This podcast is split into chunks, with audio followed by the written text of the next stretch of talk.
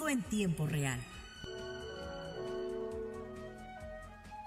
No te pierdas ni un detalle de lo que sucede en tu comunidad. Prepárate para conectarte con la actualidad en Puebla y Tlaxcala.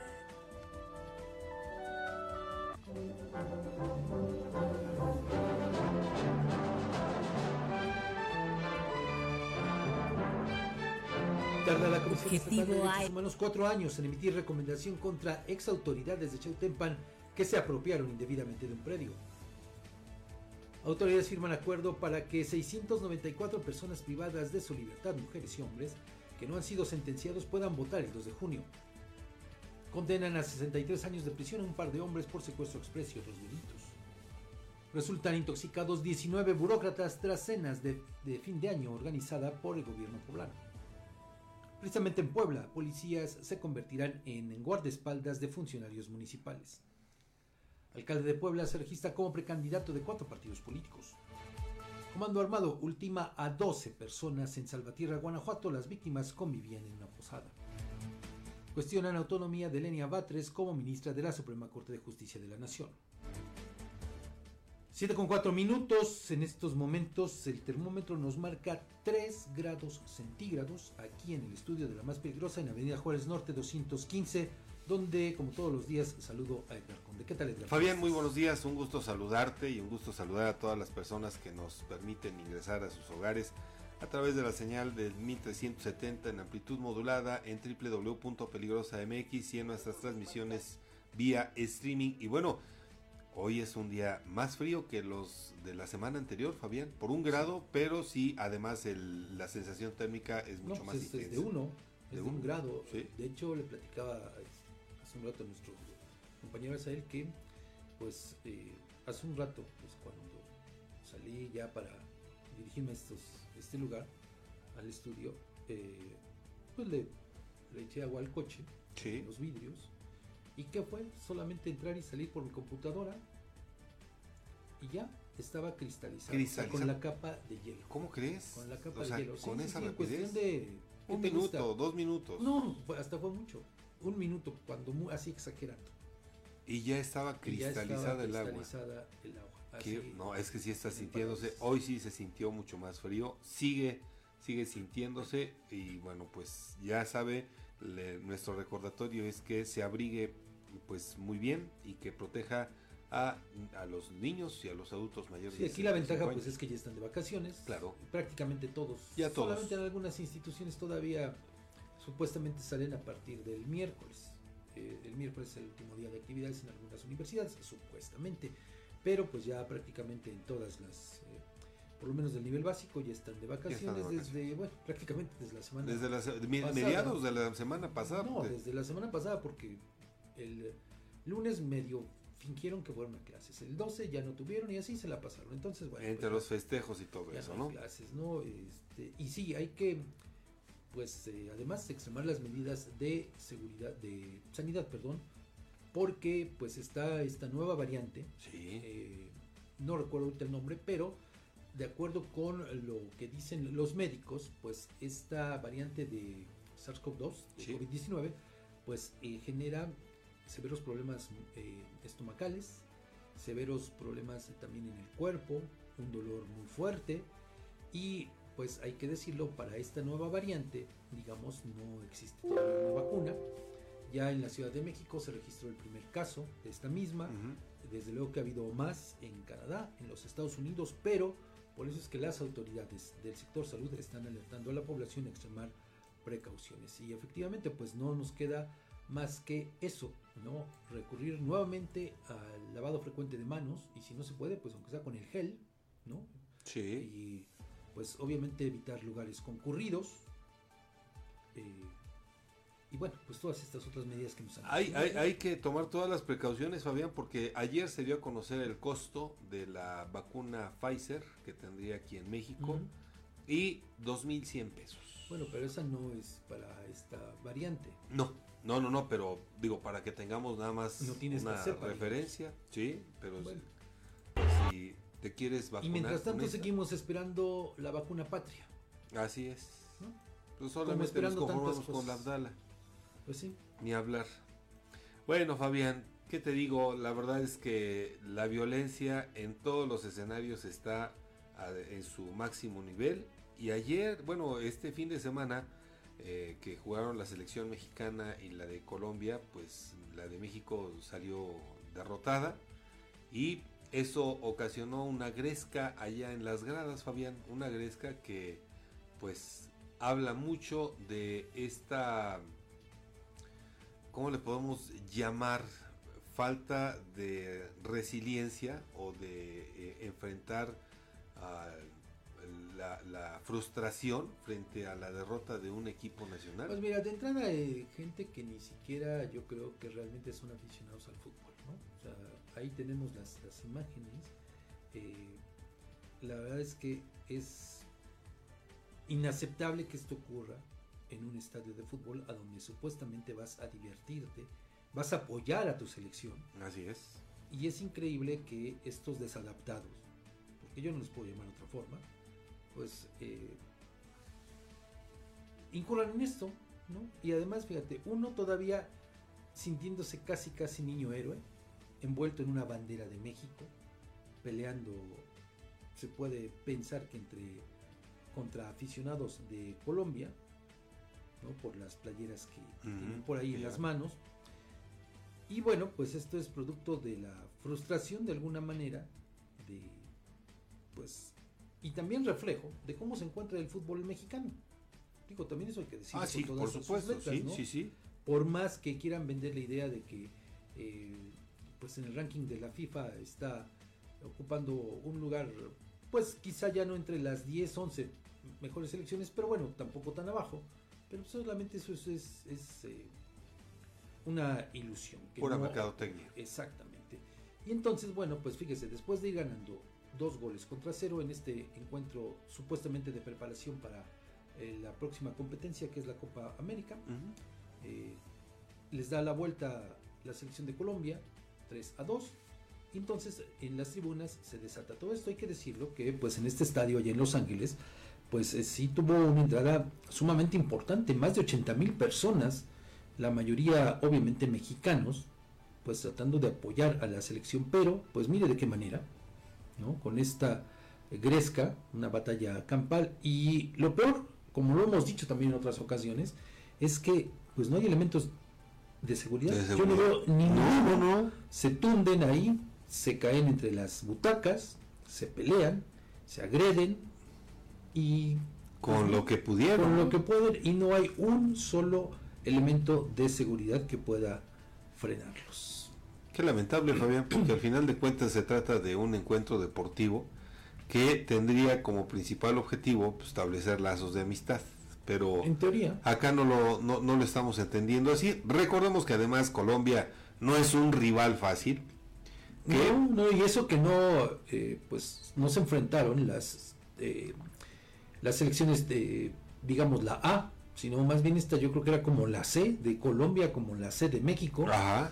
Este, pero bueno, muestra, pues a fin de cuentas, esa impotencia, digo, el no saber perder. El fair play también se practica fuera de la cancha. Por supuesto. por pues, supuesto. para muchas familias de mexicanos que radican en los Estados Unidos que fueron a ver a, la decepción, pues salieron más decepcionados. Pues más decepcionados con esto. Y por otro lado, Fabián, lo, lo hemos repetido una y cuántas veces el caso de los motociclistas que pues se sienten dueños de, del espacio donde circulan y en esta ocasión pues no, no era para menos. Eh, los hechos que vamos a compartir a nuestro auditorio sucedieron en la autopista México-Cuernavaca. ¿Tú qué harías frente a... la verdad es que me haces la pregunta de los 64 millones, este Edgar, pero es que, eh, a ver, a lo que se refiere Edgar Conde es que en esta autopista, una autopista eh, pues transitada. Sí, claro estos sujetos se alcanza a apreciar en un video que grabó una persona, se alcanza a apreciar por lo menos unos 10 motociclistas que van, fíjese, cuando no van como locos a velocidades sumamente altas, en esta ocasión van deteniendo al tránsito vehicular. ¿no? Son alrededor de 10 motociclistas y van ocupando todos los carriles sin dar oportunidad de que los automóviles, los de cuatro llantas, puedan avanzar como tendrían que avanzar, ¿no? Este, son tres carriles, ¿no? Los que se alcanza a observar. Sí, tres. ¿Son tres carriles o son cuatro de esta autopista? No, Yo eh, recuerdo que creo- son cuatro, ¿no? Es que esa autopista yo no la conozco, pero si no sería tres carriles Bueno, más el acotamiento, ¿no? ¿no? de cualquier manera son por lo menos tres carriles. Y luego pues van ahí muy lento, muy, muy, muy, muy lento. Y además se alcanza a apreciar que es en una pendiente y pues le digo obstaculizando el avance de otros vehículos. Y tú me preguntas, bueno, ¿qué haría? Pues mira, ante lo que vemos en las carreteras, Edgar, también de estos niveles de violencia y que ya no sabes con quién te puedes topar, pues no te queda otra más que armarle, armarte de paciencia. Sí, por supuesto. Si tienes la osadía de decirles algo, de confrontarlos, bueno, no, no sabría ni qué sucedería. ¿Qué sucedería? Por supuesto. Porque no sabes si van armados, Sí. si van drogados, si van alcoholizados, no sabes si forman parte de un grupo criminal, no sabes. Sí, sí es cierto. Son muchas las interrogantes, pero caemos en lo mismo que en el estadio de fútbol. ¿Y dónde está la autoridad? ¿Dónde? Me, me ¿Dónde sonó, está la Guardia Nacional? Eh, sí, me, me sonó a película chusca de los ochentas. No, pues, esto no, es, no tiene nada de chusco, esta es una verdad, Edgar, una realidad. ¿Dónde está la Guardia Nacional? Se supone que, que sabemos que solamente la Además Guardia es Nacional- autopista, Fabián. Solamente la Guardia Nacional pues está para extorsionar, como ya lo vimos hace unos días, ¿no? Para eso generar infracciones, pero no para poner a disposición a delincuentes. Esa es una... Eso sí es una realidad. Porque además, a ver, se supone, como también en otras ocasiones lo hemos referido, Edgar, se supone que en esos tramos hay cámaras de videovigilancia. Así es. Entonces, pues era muy sencillo haber eh, monitoreado y dar aviso a las autoridades correspondientes para que eh, pues intervinieran y en el lugar preciso, pues infraccionaran a estos sujetos. Por supuesto, porque al igual que eh, un- eh, el que circules con exceso de, de velocidad genera una infracción, el que obstruyas las vialidades también es motivo de una sanción, por supuesto. Pero bueno, pues así las cosas. Vamos a la pausa. Vamos a la pausa, le recordamos que todos los días le hacemos una pregunta y la de este día, ¿usted está de acuerdo, hablando de las autopistas, Fabián, está de acuerdo en que se privaticen carreteras de Tlaxcala y se cobre peaje para transitar por ellas? Le invitamos a que envíe sus comentarios por audio al 247-132-5496 o que haga sus comentarios a través de nuestras redes sociales en Peligrosa MX. Vamos a la pausa, volvemos enseguida.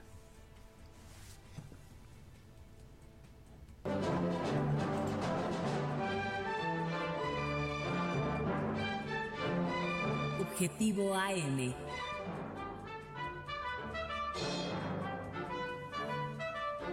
Desde los estudios de transmisión en Guamantla, Taxcala,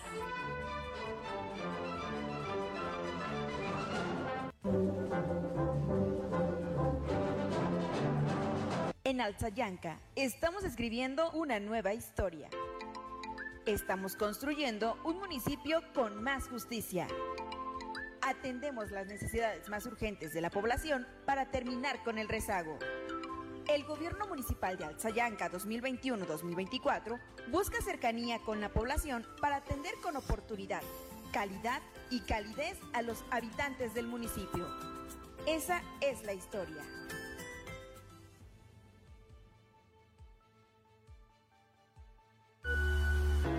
El compromiso no es una palabra, es un acto y Coapiaxla es el ejemplo de ello.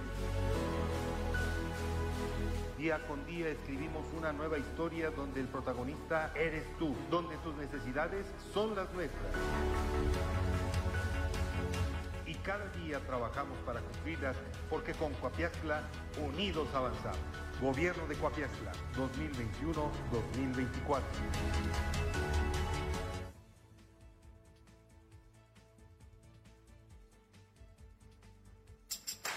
En Macropay Guamantla te consentimos con un fabuloso regalo. Escucha esto, te regalamos un cupón de 600 pesos de descuento en el enganche de tu nuevo celular a crédito.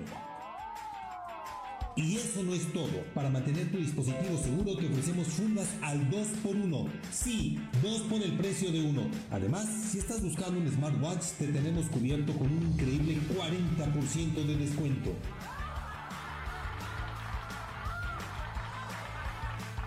Así es. Emocionate porque la mejor tecnología está en Macropay. ¿Cómo puedes aprovechar estas ofertas?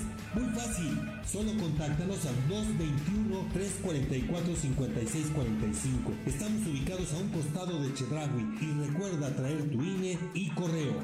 Macropay Guamantla, tu destino para la mejor tecnología. Encuéntranos en Allende Norte 603. Macropay Guamantla, la peligrosa.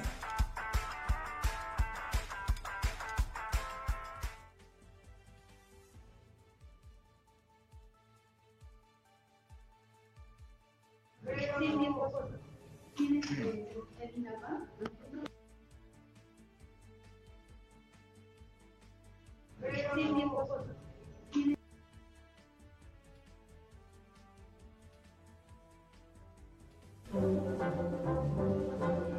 Estás a punto de sumergirte en una entrevista única, porque en Objetivo AM abrimos los micrófonos a diversas voces e ideas. Descubre las perspectivas y opiniones auténticas que enriquecerán tu experiencia en Objetivo AM.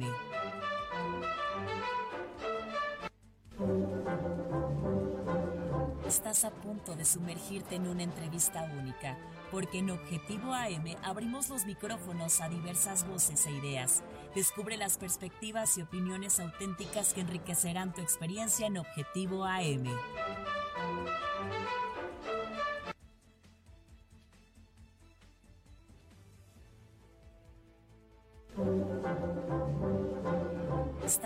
Punto de sumergirte en una entrevista única, porque en Objetivo AM abrimos los micrófonos a diversas voces e ideas. Descubre las perspectivas y opiniones auténticas que enriquecerán tu experiencia en Objetivo AM.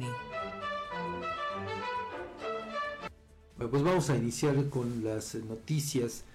La Comisión Estatal de Derechos Humanos emitió una recomendación en contra del alcalde síndico, así como de los directores de gobernación y jurídico, pero no del actual trienio, sino de la pasada administración. Es decir, me refiero a Héctor Domínguez Rugerio, Linda Ixchel Mejía Sarabia, Enrique Secualima y José Reyes Cornejo, respectivamente, por haber incurrido en la violación de derechos humanos a la legalidad y seguridad jurídica en contra de una pareja a la cual, fíjese, le demolieron una parte de su casa en la comunidad de Guadalupe, Iscotla. De acuerdo con el expediente, fue el 26 de noviembre de 2019 cuando la pareja, las víctimas, fíjese, además que no saben leer ni escribir, originarios de Guadalupe Iscotla, fueron presionadas por estos sujetos, por esta caterva. Sí, no cabe, no cabe otra palabra. Bueno, no, Realmente una caterva. Los presionaron para firmar un contrato de permuta de su vivienda a cambio supuestamente de un predio. Bueno, derivado de la firma de dicho contrato y sin la existencia de algún mandato judicial, el 30 de diciembre de 2019, esas pseudoautoridades procedieron a demoler parte de la vivienda de las víctimas para ejercer ilegalmente actos de dominio sobre la fracción y cuyos hechos acreditaron que las autoridades municipales encabezadas por el entonces alcalde Héctor Domínguez Rugerio incurrieron en flagrantes violaciones a los derechos humanos de las víctimas. Pero fíjese, esto desató una cadena de irregularidades, de irresponsabilidades, que, bueno, de verdad, si pudiéramos calificarlas, ponerles un, un adjetivo, bueno. Estaríamos hablando de palabras oeces. Sí. Porque fíjese, la Comisión de Derechos Humanos buscó hasta en cinco ocasiones una solución a través de una conciliación con la anterior administración y además con la actual, ¿eh? Pero bueno, ¿sabe qué? Se toparon con pared porque tanto unas como otras fueron omisas las autoridades. Y lo único que ofrecieron fue una supuesta compensación que además, fíjese, en una suerte de revictimización, pues ni siquiera se ajustaba a los daños causados y evaluados en el, en el estudio correspondiente. Por eso es que se emite esta recomendación al Ayuntamiento de Chautempan, donde se establece, entre otras anomalías, que bueno, independientemente de que estos hechos ocurrieron en la pasada administración, es obligación de la actual, de las actuales autoridades cumplir con estos deberes constitucionales. Y ahora, pues deberá instruir el procedimiento administrativo sancionador ante las autoridades correspondientes y sustanciar el procedimiento de investigación a efecto de calificar la o las faltas y en su caso sancionar a las autoridades antes señaladas. Claro que se les tiene que sancionar. Por supuesto, sí, sin duda. Sería una ofensa todavía más grande. Pues, y una violación más grave, a sus derechos. Bueno, eh, aquí se instruye a que deban llevar a cabo la sesión, las sesiones de cabildo necesarias en las que se aborde esta problemática, considerando en la aprobación del presupuesto de egresos para 2024 una partida especial exclusiva para el pago de la reparación del daño a estas personas, este matrimonio que no sabe leer ni escribir, así como el pago de una compensación como parte de la reparación integral del daño. Pero bueno, yo no creo que eso lo haya previsto ya el, eh, el ayuntamiento actual, porque pues, los presupuestos de egresos pues ya se planean. entonces le digo, aquí ahora las autoridades de Chautempan tienen 15 días contados a partir de la notificación para informar si aceptan o no la recomendación. Ya sería de verdad el descaro total que no aceptaran esta recomendación y que la incumplieran. Le digo, vean nada más cómo se aprovechan de la vulnerabilidad de la gente para hacer toda esta serie de tropelías. Y aquí, bueno, afortunadamente que pues estas personas buscaron el apoyo, la asesoría correspondiente y por eso pues sale esta recomendación, pero es lo que le digo, solo nos muestra pues esta, disculpe usted la expresión, esta gandallez de estas pseudoautoridades, unos auténticos delincuentes, no les podremos llamar de, ninguna manera, ¿no? Porque le digo, valiéndose del poder que tenían en su momento y sobre todo de la condición de vulnerabilidad de esta pareja, Premeditación, alevosía y ventaja. Totalmente de acuerdo contigo, Sin duda, porque... bueno, eso solamente nos lleva a pensar un, un, caso. ¿Cuántos casos más habrán... Como este, como este por supuesto. protagonizado? Sí, sí es cierto. Y, y, aquí, digo, esto tendría que ser el origen para investigar precisamente si hay algunas otras irregularidades.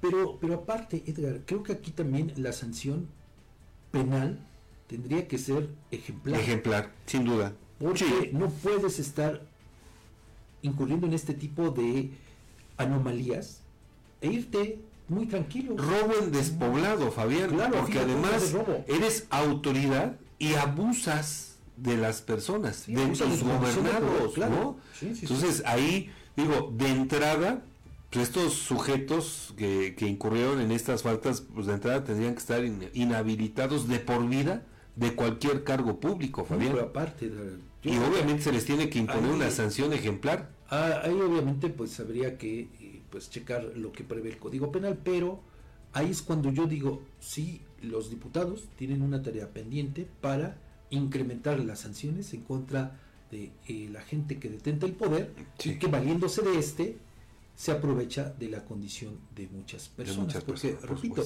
ese solamente es un caso del que nos enteramos. ¿Quién sabe en cuántos más habrán? ¿Y en cuántos más municipios además, Fabián? Sí, sí, sí, pero eh, le digo, pues ahí tiene a estas eh, autoridades y ya nada más falta que el actual ayuntamiento diga, pues sabes qué, pues no acepto la recomendación porque, como lo hemos visto en otros municipios, cuando esto sucede, ¿qué dicen? No fue en mi administración, que lo resuelvan los anteriores. Pues no, porque olvidan esta responsabilidad constitucional que tienen ¿no? para hacer frente a estos problemas. Por el otro lado, y para rematar, fíjese cuántos años le llevó a la Comisión de Derechos Humanos llegar a esta recomendación. Esa es la otra. O sea, ¿cuánto nos cuesta el actuar de la Comisión de Derechos Humanos? ¿Y todo para qué? Para que estemos ante esa posibilidad todavía de que la autoridad correspondiente diga, yo no acepto la recomendación, no me importa que me lleves a comparecer al Congreso del Estado. Qué lamentable. Y ahí sí, insisto, los integrantes del, Poder Legislativo creo que tienen una tarea enorme porque nos han quedado de ver. Por el contrario... Y bueno, fíjese, hablando eh, pues de otros temas, este, no sé si tú lo recuerdas, Edgar, pero desde hace unos meses previo a los comicios del Estado de México, sí. acuérdate que nosotros abordamos el tema, ¿no? que eh, pues había pasado prácticamente de noche para muchos políticos. ¿A qué me refiero? A esta posibilidad de ejercer el voto de las personas privadas de la libertad que no han sido sentenciadas, es decir, que no han perdido sus derechos, ¿no? Bueno, eso se puso, eh, como dicen, eh, como prueba piloto prácticamente en los comicios del Estado de, México, donde pues votó una cantidad importante de personas sin sentencia. Bueno, tú recordarás que en aquella ocasión nosotros, pues ya se, veía venir, ¿no? Que esta práctica se iba a replicar en el resto de eh, los estados donde en el 2024 habrá elecciones. ¿Tú lo recuerdas? Sí, sí, muy clarito, sí, lo tengo muy presente. Pues no nos quedamos tan, tan, tan lejos. Tan lejos, no nos equivocamos, porque, eh, fíjese, ahora pues ya se da esa posibilidad, se ha firmado un convenio entre el INE y también la Secretaría de Seguridad Ciudadana de aquí del Estado para implementar las acciones necesarias a fin de que las personas que se encuentran en prisión preventiva en los centros penitenciarios puedan ejercer su derecho a votar en el proceso electoral concurrente 2023-2024. Algo que no se había dado a pesar de ser una clara violación, digo, nos guste o no, a los derechos de las personas, porque están recluidas pero sin recibir una sentencia. Y por lo tanto no han perdido sus derechos. No, exactamente. Ahora, bueno, pues le digo, ya se firmó este convenio entre el titular de línea aquí en el Estado, Jesús Luis Ortega, y Salomón Amador González, quien es el eh, responsable de los centros penitenciarios aquí en la entidad. Bueno, ahí el vocal ejecutivo Jesús Lule del INE explicó que los centros de reinserción social, tanto los dos varoniles como el femenil aquí en Taxcala, cumplen con las condiciones de seguridad, infraestructura y gobernabilidad requeridos para garantizar que las personas en prisión preventiva ejerzan su voto. Y bueno, aquí viene eh, lo importante porque va a ser la primera ocasión en que puedan votar sobre la base de presunción de inocencia todas aquellas personas sujetas a proceso que no han recibido una sentencia. El director de Prevención y Reinserción Social del Estado, Salomón Amador, confirmó que serían más o menos 694 personas privadas de la libertad en prisión preventiva en los cerezos de Pisaco y Tlaxcala, quienes podrían ejercer el derecho a sufragar en los comicios del 2 de junio próximo aquí en la entidad. Mire, es, es cierto, este es un hecho histórico, pero además nos, nos lleva Edgar también a ver en esto lo que platicábamos hace unos días, tú lo recordarás, el tema de pues la el actuar de la justicia, ¿no? De quienes tienen en sus manos la justicia. ¿Por qué? O sea, 694 personas que están en espera de una sentencia. En el, en el limbo. Están en el limbo. Sí. O sea, fíjese, eso es una muestra además y no lo digo yo, lo dicen especialistas, de cómo se ha abusado de la prisión preventiva, con sus diversas eh, características, ¿no? ya sea oficiosa, eh, justificada, en fin. Pero eso nos muestra eso precisamente, ¿no? Cómo se está abusando, porque más o menos, si no tengo mal el dato, tanto en el Cerazo de Apizaco como el de Tlaxcala y en el anexo femenil, hoy día están recluidas alrededor de 850 personas, más o menos. Bueno, fíjese nada más entonces, esto nos lleva a pensar que solamente unas 200 personas, más o menos, son las que están sentenciadas. Y las cárceles hoy, estos centros de reinserción, están llenos, por lo menos aquí en el estado, de gente que está en espera de definir su situación jurídica. Eso es grave, Fabián. Totalmente grave. imagínate nada más, independientemente de que hayas o no cometido algún delito. Independientemente. Pero el hecho de que estés recluido sin que tengas una sentencia ya es una violación a tus derechos.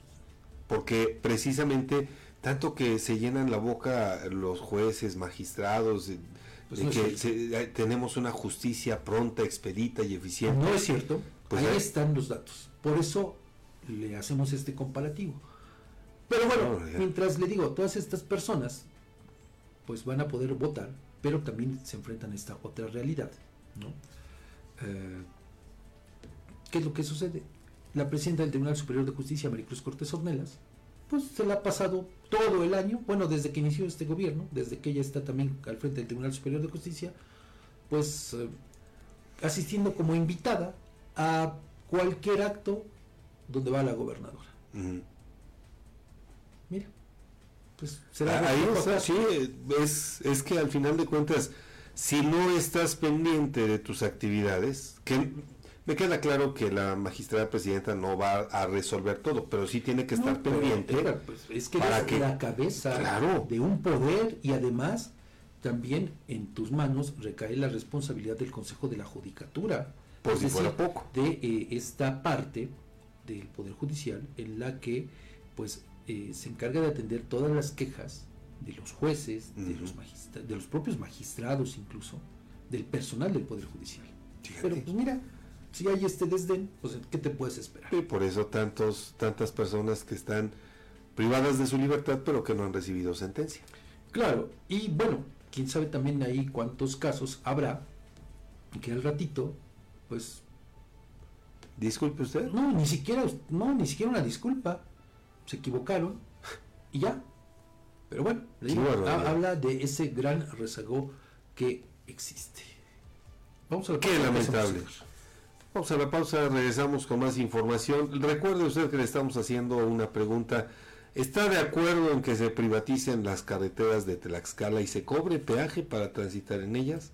Lo invitamos a que envíe sus comentarios por audio a nuestro WhatsApp el 247-132-5496 y que también comente en cualquiera de nuestras redes sociales en Peligrosa MX. Volvemos enseguida.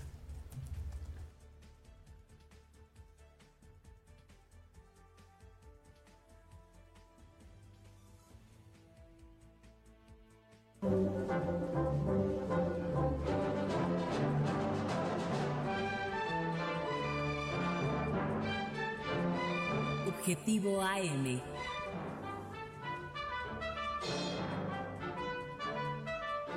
Desde los estudios de transmisión en Guamantla, Taxcala, Amantes del dulce, les traemos una tentación que no podrán resistir. Bienvenidos a Pastelería El Convento, tu destino para los pasteles más deliciosos en Guamantla.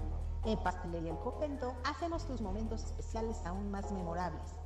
Ofrecemos una amplia gama de pasteles para todas las ocasiones, tamaños y sabores para satisfacer todos los gustos. Y si tienes un evento familiar en puerta, prueba nuestros pasteles de tres leches, tres quesos, mil hojas, fruta fresca, zarzamora, rosca de reyes, hojaldras, gelatinas, flan y el delicioso chocoplan. Estamos ubicados en dos direcciones en Huamantla, en Morelos Oriente 106 y en Juárez Norte 215. También puedes encontrarnos en Gajales 3 Oriente número 7.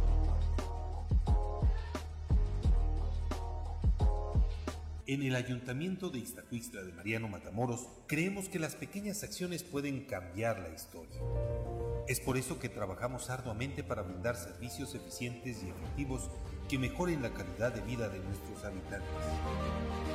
Desde mejoras en infraestructura hasta programas sociales, estamos comprometidos a hacer de Iztacuixtla un lugar mejor para vivir.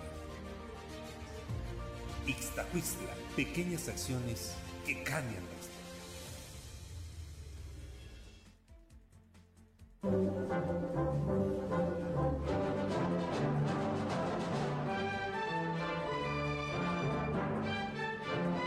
Objetivo AM.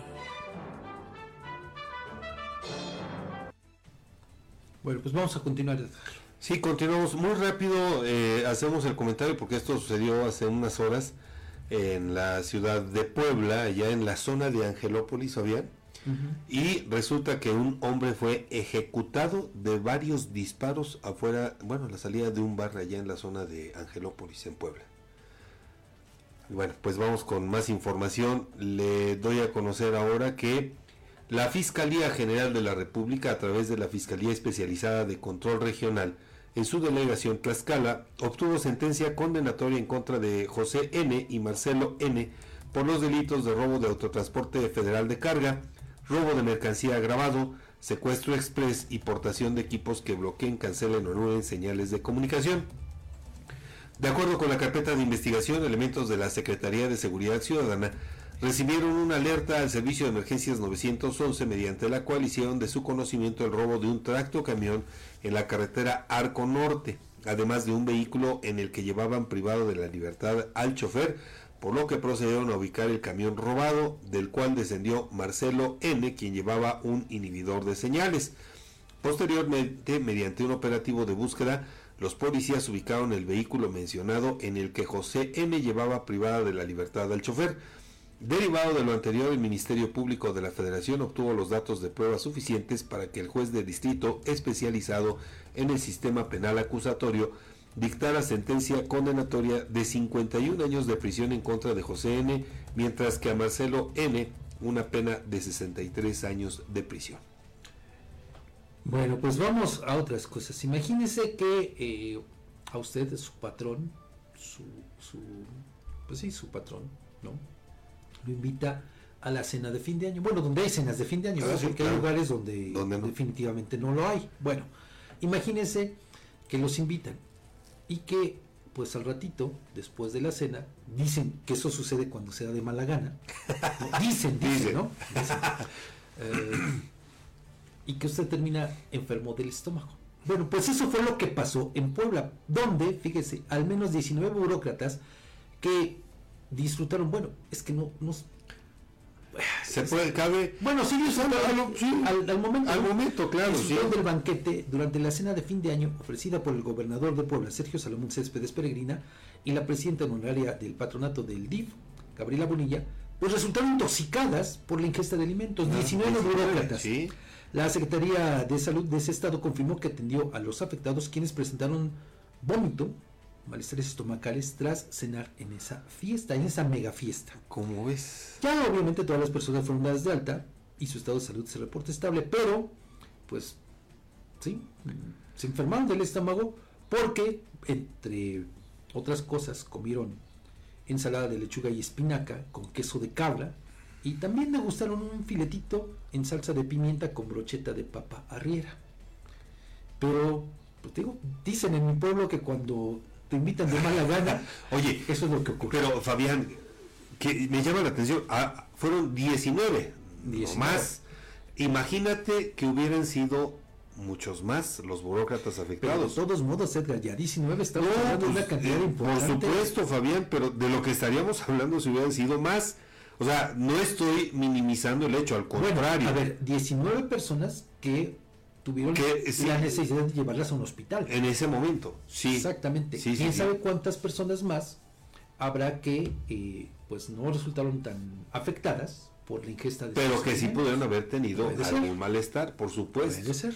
Y luego entonces, Pero te imagínate, y, y- y sobre todo tratándose del gobierno del estado. Por supuesto, de- de Puebla, Fabián. imagínate nada más. es que ya, ya no vas a poder disfrutar de este, las fiestas de Navidad como tenía que ser. Qué lamentable. Y bueno, vamos a más de Puebla, porque también esto Tenemos más de Puebla. Fíjate que en la más reciente sesión de Cabildo del Ayuntamiento allá en la capital poblana se aprobó otorgar el servicio de escoltas a funcionarios municipales a partir del 1 de febrero del próximo año, lo cual será realizado por elementos de la policía municipal. Sí, lo escuchó bien. Policías municipales serán distraídos de su función de seguridad pública para ofrecer servicios de seguridad privada. Ante esta decisión, el regidor de Morena PT, Leobardo Rodríguez Juárez, pidió un informe para conocer el diagnóstico que sustenta esta medida y qué funcionarios cuentan actualmente con protección personal y cuáles otros la tendrían en adelante. El regidor cuestionó que no se precisaron los criterios para designar escoltas del nuevo cuerpo policial creado para protección a personas servidoras públicas. Asimismo, Rodríguez eh, Juárez evidenció que el gobierno de Eduardo Rivera no ha atendido en dos años a víctimas de delitos, incluyendo desaparición de la célula de búsqueda de personas. Esto pese a que en el mismo dictamen aprobado se crea un área de atención a víctimas y grupos vulnerables, así como una unidad de apoyo en la búsqueda de desaparecidos. El regidor de oposición demandó mayor claridad en los criterios para otorgar protección con recursos públicos a funcionarios municipales mediante esta polémica medida, Fabián. Bueno, pues qué decir ante, eso. Híjole, que no se les va a ocurrir hacer algo similar por acá, porque de Bueno, por sí Eh, poco el amor y desperdiciarlo en celos. hay situaciones así, acuérdate que hay gente que utiliza a los policías Sí, sí, no solamente para eso, ¿no? Sí. Incluso, eh, bueno, yo recuerdo, no sé si tú lo, lo recuerdes, a este hombre que fue eh, director de la policía en el estado, en el gobierno de Alfonso Sánchez Anaya, Juan Olmedo López. Bueno, pues él utilizaba porque no hay otra forma de decirlo, a los policías estatales, incluso para bañar sus caballos. Sí, sí, tiene razón. Porque a él le, le gustaba la charrería. Sí. Entonces, bueno, pues hasta para eso, le, para alimentar sus caballitos, para que les hicieran el aseo en sus caballerizas, hasta para eso. Aprendieron bien del negro durazo, ¿te acordarás tú que Pues sí. utilizaba de albañiles a los Sí, de policías. ¿no? Y bueno, más de Puebla, el alcalde de allá, Eduardo Rivera Pérez, se registró ya como precandidato a la gobernatura del vecino estado por la coalición Frente Amplio, conformada por PAN, PRI, PRD y el partido local PSI. Rivera Pérez realizó su registro ante los cuatro institutos políticos que integran esta alianza opositora rumbo a los comicios estatales de 2024. El sábado por la mañana lo hizo en las oficinas del PSI y después en la sede del PRD. Eh, ya ayer domingo acudió acompañado de su familia a registrarse en el PAN y después hizo lo propio eh, en el PRI. Bueno, ahí el anuncio lo hizo Alejandro Moreno a través de las redes sociales, quien aceptó pues eh, al panista el registro de este panista y bueno, ahora Eduardo Rivera pues ya va, va a buscar, le digo, la candidatura a la a gubernatura por Puebla. Se prevé que en unos días más pues ya deje el cargo la presidencia municipal, pero bueno, pues eh, se pone se pone interesante también Ya está, sí, esto claro. allá allá en, en Puebla no Este, bueno como en todas otras partes no está ahora pues el tema de la cuestión política más adelante le platicaremos también un caso sui generis aquí en en Guamantla a propósito de la política pero por lo pronto pues vamos a la pausa Vamos a la siguiente pausa. En efecto, Fabián, ya la- las campanas de la caridad nos están recordando que estamos a la, son las 7 con 45. Recuerde que le estamos haciendo esta pregunta: si está de acuerdo en que se privaticen carreteras de Tlaxcala y se cobre peaje para transitar en ellas. Envía sus comentarios de audio al 247-132-5496 o también puede hacer sus comentarios a través de nuestras redes sociales. Nosotros volvemos con el comentario de Edgardo Cabrera y con más información. No le cambie.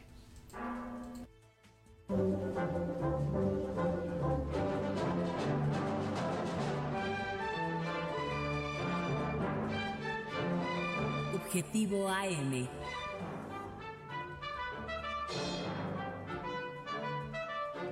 Desde los estudios de transmisión en Guamantla, Taxcala, En el Ayuntamiento de Iztacuistla de Mariano Matamoros creemos que las pequeñas acciones pueden cambiar la historia. Es por eso que trabajamos arduamente para brindar servicios eficientes y efectivos que mejoren la calidad de vida de nuestros habitantes. Desde mejoras en infraestructura hasta programas sociales, estamos comprometidos a hacer de Iztacuistla un lugar mejor para vivir. Ixtacuistla, pequeñas acciones que cambian la historia.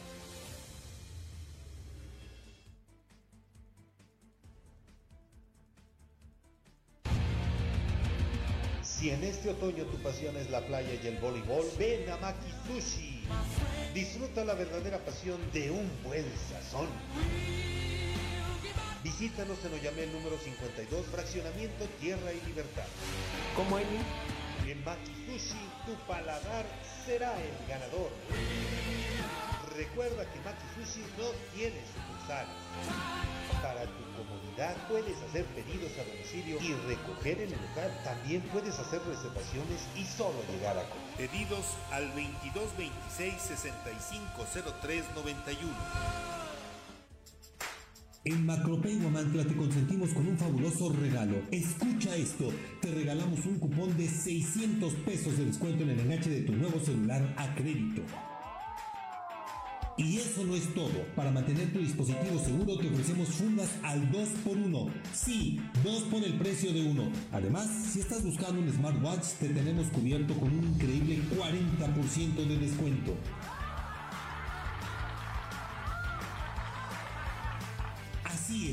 Emocionate porque la mejor tecnología está en Macropay. ¿Cómo puedes aprovechar estas ofertas? Muy fácil, solo contáctanos al 221-344-5645. Estamos ubicados a un costado de Chedragui y recuerda traer tu INE y correo. Macropay Guamantla, tu destino para la mejor tecnología. Encuéntranos en Allende Norte 603. Macropay Guamantla, la peligrosa.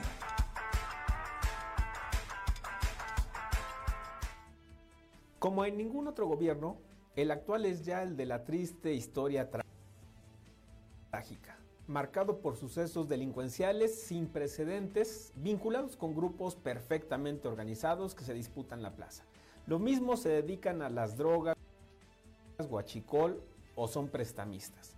Y eso sin contar la trata de personas con fines de explotación sexual que se empeñan en ocultar. A la Fiscalía General de la República y a las fuerzas federales se les debe el crédito por su eficaz labor de investigación y operación que han derivado en el desmantelamiento de cuatro narcolaboratorios en este año, cuatro, dos al menos en lo que va de diciembre, el resto en mayo y julio. Al inicio de diciembre uno de esos lugares fue asegurado en Santa Cruz Tenancingo, en Españita, y al cerrar la semana pasada otro en Ixtacuistla.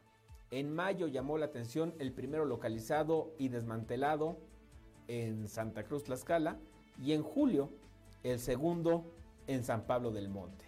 Aunque la triste historia se empeña en negarlo, para las autoridades federales detrás de estos narcolaboratorios, pues es claro que están redes delincuenciales. Vamos aún con más pruebas que derrumban las mentiras del gobierno estatal en su reciente informe. Al inicio de mes, en la zona limítrofe con Puebla, tres ejecuciones de alto impacto, que incluyó la localización de dos cuerpos con carteles reclamando la plaza en hechos distintos. Dan cuenta, precisamente, de esa batalla entre grupos. A la lista trágica hay que agregar solo la semana pasada el hallazgo de un hombre sin vida y con signos de violencia en Guamantla. El jueves en Apetatitlán, un sujeto, un sujeto asesinado a disparos y con un palo atravesado en la boca. Y el miércoles, un cuerpo sobre las vías del tren en Apizaco. Si eso no basta para preocuparse de la ineficacia de las autoridades para frenar y contrarrestar la ola delictiva con la que cerramos el año, quienes nos deberían cuidar y proteger son también parte del problema. En Apizaco, un policía ebrio detonó su arma y mató a un joven al interior de un taller eléctrico automotriz. Y mientras lo anterior ocurre, también es clara la disputa y rivalidades entre corporaciones de seguridad en Tlaxcala. En este año también han ocurrido detenciones arbitrarias que han terminado con la liberación de policías a quienes pretendieron fabricarles delitos. Ahí está el caso del exdirector de Seguridad Municipal Capitalina, quien fue exculpado y liberado de prisión al comprobar su inocencia e ilegal detención, pero por lo pronto le arruinaron la vida. Y la semana pasada se repitió la historia cuando dos policías municipales de Apetatitlán fueron detenidos por elementos estatales y de la Marina acusados de portación ilegal de armas e incluso filtraron en su informe y a la prensa que no portaban uniforme. Después de 48 horas fueron liberados y la Fiscalía Federal así le propinó un revés al gobierno de la triste historia, al calificar de ilegal su, su detención al percatarse que los elementos policíacos estatales actuaron fuera de los términos constitucionales, ya que los detenidos acreditaron que sí se encontraban en servicio activo con sus respectivos uniformes y con oficio que acreditaba la portación de un arma larga. Por lo que ahora, pues esperan el clásico, usted disculpe. Y mientras estas torpezas y rivalidades se viven entre corporaciones, los malos gozan de impunidad. Síganme en Facebook, X, Instagram, TikTok, YouTube y Spotify como Edgardo Cabrera o Gente Telex o en www.gentetelex.com. Y bueno, fíjense, hablando de estas situaciones de inseguridad, de verdad que eh, pues doloroso, preocupante, esto que ocurrió la madrugada de ayer en Salvatierra, Guanajuato, donde un comando pues eh, llegó a una posada, a un convivio donde había más de 40 jóvenes de entre 17 y 30 años y dejó este ataque al menos 12 personas sin vida y 11 heridas, dos de ellas de gravedad. De acuerdo con reportes preliminares, los hechos se registraron alrededor de las 2 de la mañana cuando vecinos denunciaron a 911 las detonaciones de arma de fuego en un salón de fiestas a manos de un grupo de hombres armados. Las víctimas habrían quedado regadas en el piso, entre ellas varias mujeres y hombres, que convivían al momento en que los agresores eh, se introdujeron al inmueble. Las autoridades reportaron que tras el atentado las personas lesionadas fueron atendidas y trasladadas a hospitales de Salvatierra y también de Celaya, en donde elementos de seguridad montaron una guardia. En redes sociales se difundió la que habría sido la última fotografía tomada durante el evento antes de que el letal ataque interrumpiera la celebración. De hecho, esa imagen pues es la que ahora compartimos nosotros también en redes sociales. Se alcanza a ver este grupo de jóvenes que departían en esta hacienda y pues le digo, fueron ultimados por un comando armado.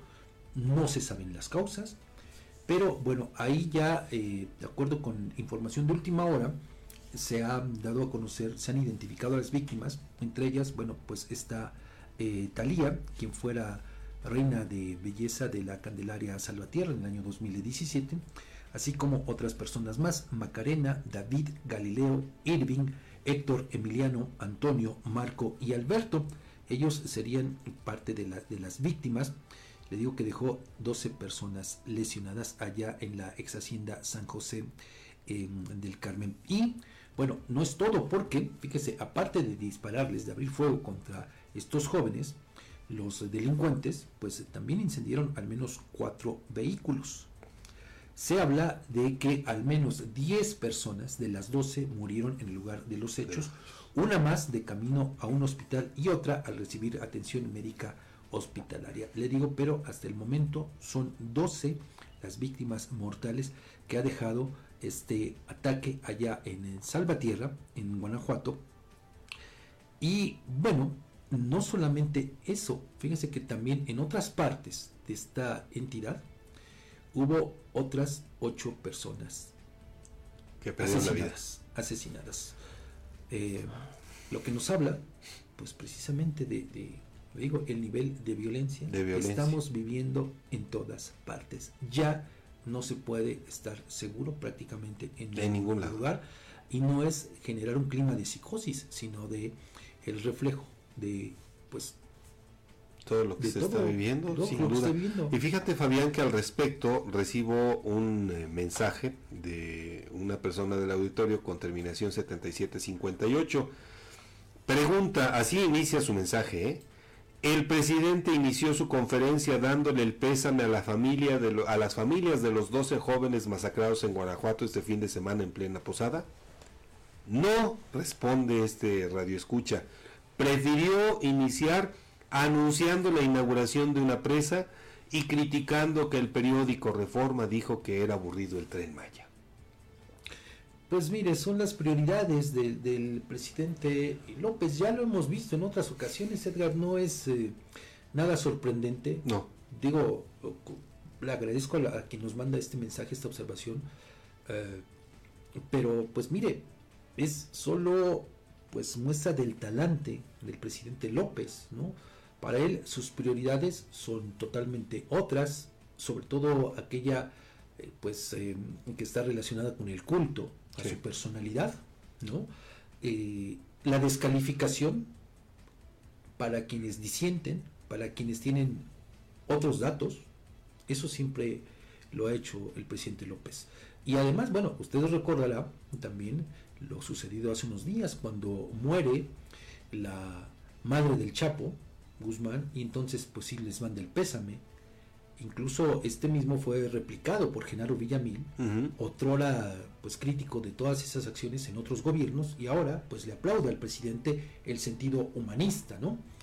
Y no solamente eso, también con estos otros jóvenes, Edgar, eh, también que hace unos días pues fueron ultimados, ¿no? ¿Qué dijo el presidente López? Cuando le preguntan en la mañanera. Pues que los habían matado porque eh, habían comprado droga con el cártel rival. Algo que después la, la madre de dos de estos jóvenes se lo demostró estudios en mano, estudios toxicológicos, en los cuales se evidenciaba que sus hijos estaban limpios. Sí. No tenían ninguna droga, no habían consumido ninguna droga. ¿Y qué es lo que ha sucedido? el presidente López se les ha ofrecido una disculpa por, criminalizarlos de esa manera? No. No, no lo ha hecho. Yo espero que eh, así como después el presidente se enoja junto con esta mujer eh, que le hace segunda, este Vilchis, se apellida, ¿no? Eh, en su sección de las mentiras, de las mentiras, pues ah, yo quisiera ver si el miércoles pues dan esto como una mentira del propio presidente de la República, que no creo. Pero mira, Ese es, ese es el talante, repito, del presidente López. Desafortunadamente es así. Él no se conduele con lo que le pasen al resto de los mexicanos. Para él primero está él, después él y al final. Cierto. y sus obras y su gobierno. Todo lo que pasa en México, pues es nada. Usted recordará quizá que también hace unos días, después de la masacre que hubo en, el Estado de México, sí, claro. ¿Qué fue lo que dijo el presidente? Él fue un día o dos días después a otra parte del Estado de México acompañando a la gobernadora a su... Eh, a su delfina. A su delfina, exactamente, nunca mejor dicho, su delfina. Eh, ¿Qué dijo? Pues que en México está, que estamos muy bien, que vamos muy bien, que vamos por el camino correcto. Entonces, bueno, indigna, sí, y le agradezco el mensaje que nos manda, le agradezco mucho, pero pues eh, ya no debiera sorprendernos, ¿no? Esto lo hemos visto replicado pues durante estos últimos cinco años, desafortunadamente. Y mira, el, eh, de los últimos tweets que eh, subió el presidente, uno hace 19 horas, donde habla que en el último tramo de su gobierno, pues terminan obras importantes, ya inauguraron el aeropuerto de Tulum, la primera etapa del tren Maya, eh, se concluyó el acueducto El Cuchillo para abastecer, abastecer con 5 mil litros adicionales eh, la segunda zona conurbada, perdón, de Monterrey y además inauguramos un regimiento para más de 500 elementos en Nuevo Laredo. Bueno, pero no, no dice nada respecto de esta tragedia, Fabián. el último hace 36 minutos, el último posteo que hizo el presidente a través de X, antes Twitter, Estamos terminando proyectos estratégicos que prometimos al pueblo de México. Conferencia matutina. Bueno, pues ahí tienen. Y rápido, pues solamente le comparto que la, la designación directa de Lenia Batres como nueva ministra de la Suprema Corte de Justicia de la Nación por parte del, del dedazo del presidente López, pues ha despertado dudas sobre la autonomía de esta mujer debido a los vínculos con el partido Morena. Legisladores y expertos coincidieron en que la carrera política de Batres, hermana del jefe de gobierno capitalino e integrante de Morena, no garantiza que sea independiente en las resoluciones del máximo tribunal. Esto luego de que el presidente López ejerciera por primera vez en un siglo su facultad de nombrar directamente a un ministro ante la negativa del Senado a aprobar sus propuestas en dos ocasiones. Por su parte, figuras del oficialismo como la precandidata presidencial Claudia Sheinbaum y el exministro Arturo Saldívar le desearon éxito a Batres, quien rindió protesta ante el pleno eh, por 15, 15 años, ¿eh? Sí, una vez Pues, mire, y eso, que esta mujer ahora investida como ministra, Lenia Batres, pues hace algunos años pues, estaba en contra del dedazo para imponer jueces, magistrados, que, bueno, también por otra parte hay que decirlo, ¿no? Y, siendo también, pues, justos. No, no es eh, cuestión de defender estas prácticas, pero, Edgar, estas mismas las ejercieron, incurrieron ellas, gobiernos, sobre todo del PRI. claro. El PAN también cuando estuvo eh, gobernando este país con Fox y con Felipe Calderón hicieron prácticamente lo mismo. O sea, tampoco nos debe sorprender. Digo, quizá pues se normalizaron y por eso eh, pues llegamos a este punto donde puede ser pero bueno, mire, digo, tan solo hay que verlo también en, el caso de lo que ocurre en los estados. Es gente que llega de la mano del gobernador en turno, del gobernante en turno. Entonces, digo, no es lo deseable, desde luego, pero quizá, le digo, obedezca ya a esto. Ya es lo normal. lo, lo, vemos como algo normal. Ajá. ¿No? Aun cuando se contraponga con los reglamentos, con, muchas la legislación correspondiente. Ahí le poníamos el caso de Maricruz Cortés Ornelas. Ella llegó, fue impuesta, porque no hay otra forma de decirlo. Ella lo sabe perfectamente, que fue impuesta por Mariano González Sarur como magistrada. Mm. Ella lo sabe, lo sabe Edgar. El propio Mariano González también lo sabe. Bueno, se va Mariano, cambian los colores con Marco Antonio Cachito Mena y ahora, bueno, pues solamente hay que ver cómo está plegada a los intereses de Lorena Cuellar. Más papista que el Papa. Pues ahí está, entonces, bueno, vamos a la pausa. Vamos a la pausa, por supuesto. Recuerda que le estamos haciendo esta pregunta este día. ¿Usted está de acuerdo en que se privaticen carreteras de Tlaxcala y se cobre peaje para transitar en ellas? Lo invitamos a que nos envíe sus comentarios a través de nuestro WhatsApp, el 247-132-5496.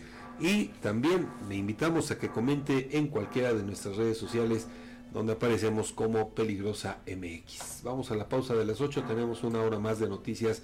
Volvemos tras el corte.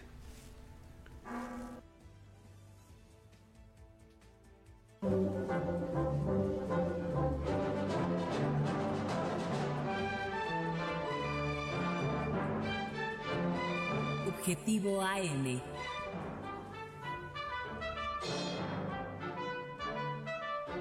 desde los estudios de transmisión en Guamantla, Taxcala.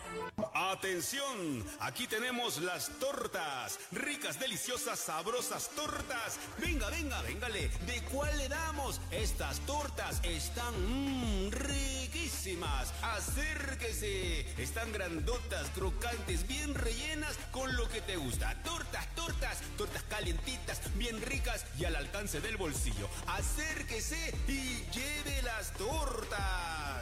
Contamos con servicio domicilio. Sí, servicio domicilio. Llámanos de las 11 del día a las 8 de la noche al 247-47-265-01. Y como siempre, te atendemos en Matamoros Poniente 102, Zaragoza Oriente 101 y en el Boulevard Comanco, a la entrada de San Carlos. Las únicas originales Tortas Gavis. El gobierno de Yauquemecan trabaja por y para la gente. Estamos comprometidos con el desarrollo y el bienestar de nuestra comunidad y trabajamos día a día para lograrlo. Yauquemecan, un municipio que fluye.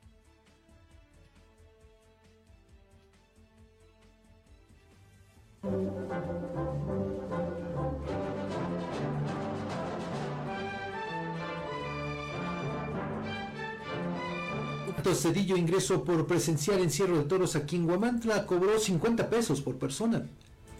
El expresidente municipal de aquí de Guamantla, Fernando Flores, priista, promueve la reelección de Santos Cedillo. Miente el diputado federal José Alejandro Aguilar y presume propuestas que no realiza.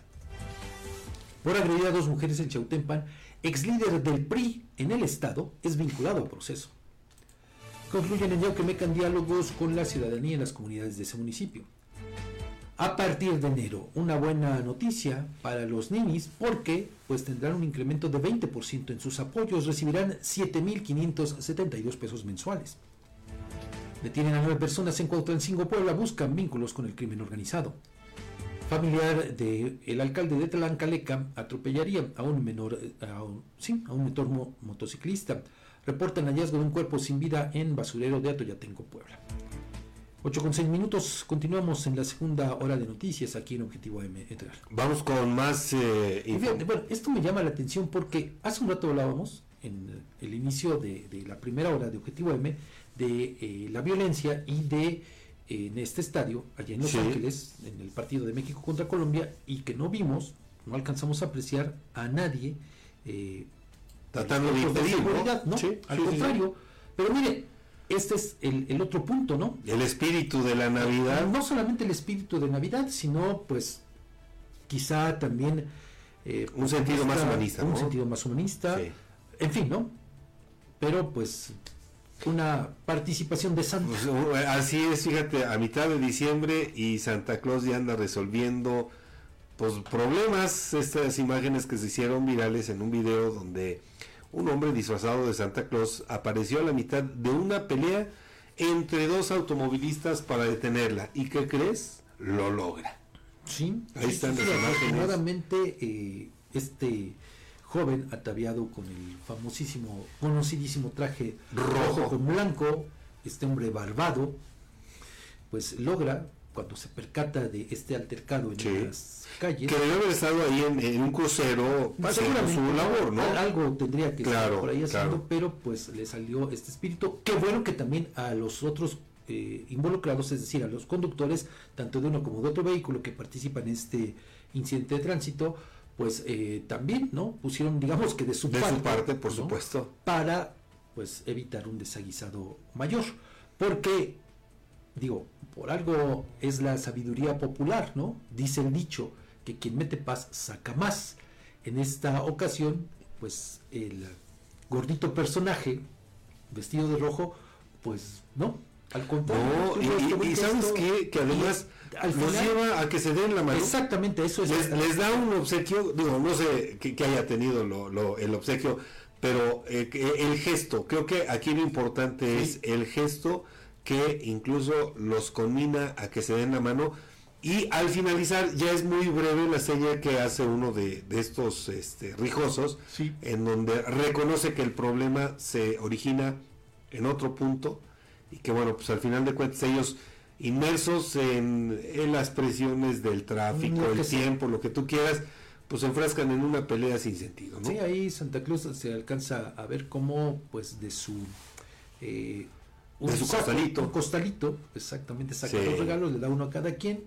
El eh, sujeto barbado de camisa blanca le da la mano al otro, un hombre con playera negra y con gorra negra. Se ve pues también bastante fornido.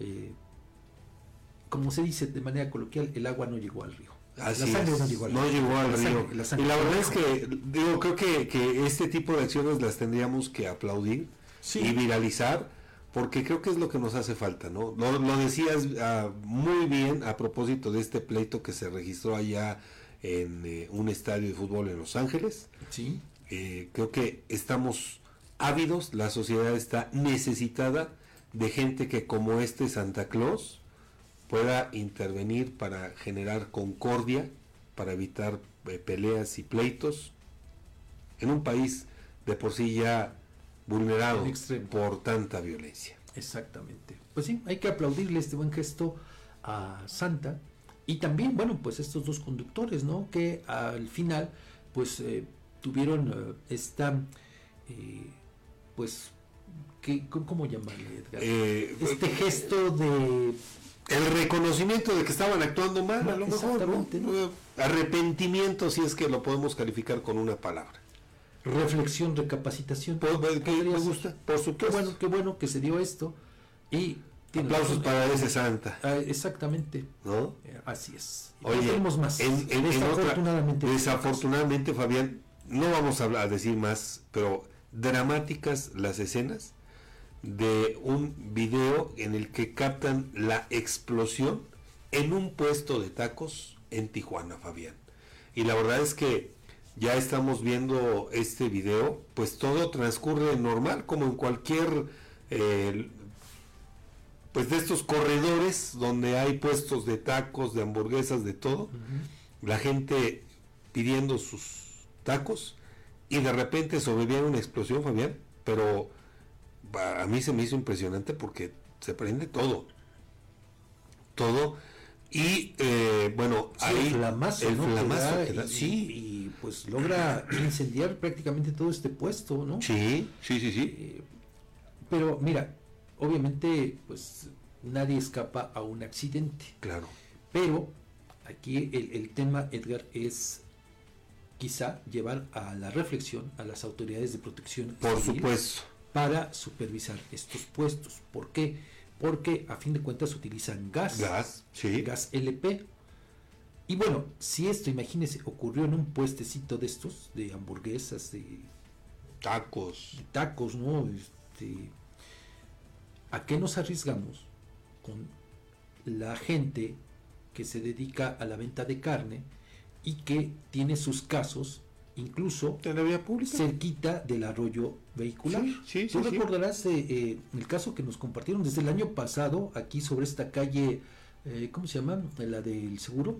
La Narciso Mendoza. Bueno, donde, pues digo, ahí en pleno arroyo vehicular, un caso para las carnitas. Así es. Y repito, ¿cuántos y tantos, valga la redundancia, cuántos casos de esos casos no nos encontramos en muchas partes? No solamente aquí en Huamantla, sino en otras partes. En cualquier punto. exacto. Es muy común, hablando de la normalización, ¿no? De observar cómo, pues, se instalan ahí sin ninguna medida de precaución. Sí, sí, sí, es cierto. Por eso yo hablo de esa necesidad de la intervención de protección civil para supervisar.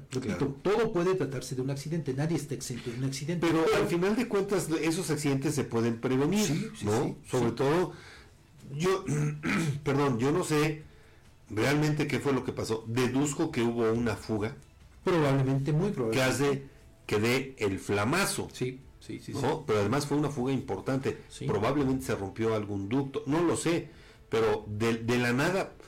Eh, eh, en otros momentos a lo mejor ves que la flama va creciendo. No, aquí fue un flamazo imprevisto. Que incendió prácticamente todo. Prácticamente todo, ¿sí?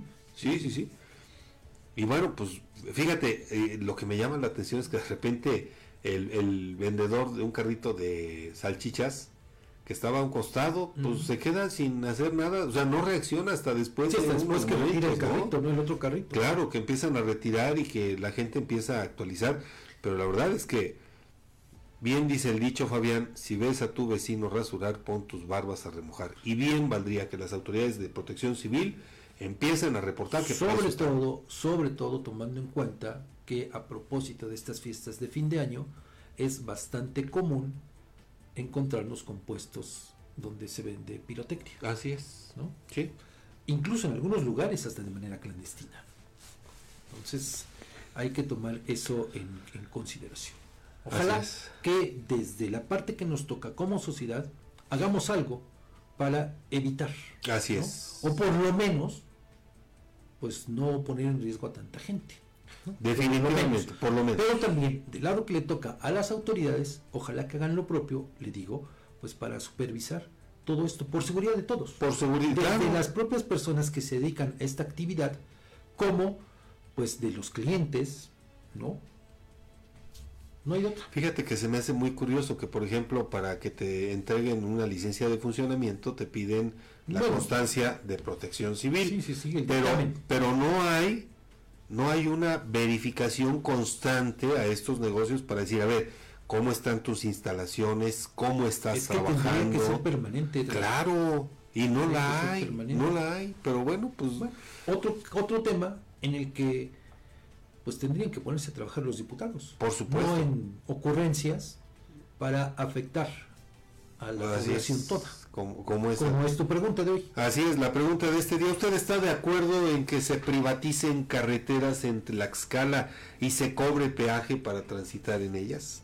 Le invitamos a que envíe sus comentarios por audio a nuestro WhatsApp, el 247-132-50 y, eh, de, perdón, 5496 y también a que haga uso de nuestras redes sociales Peligrosa MX para que comente ahí también qué es lo que opina sobre esta pregunta que le estamos haciendo. Son las 8 de la mañana con 15 minutos. Vamos a la pausa, volvemos con más información.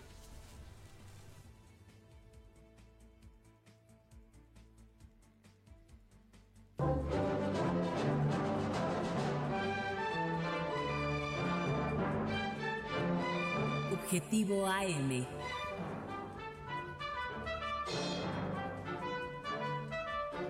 Desde los estudios de transmisión en Guamantla, Taxcala.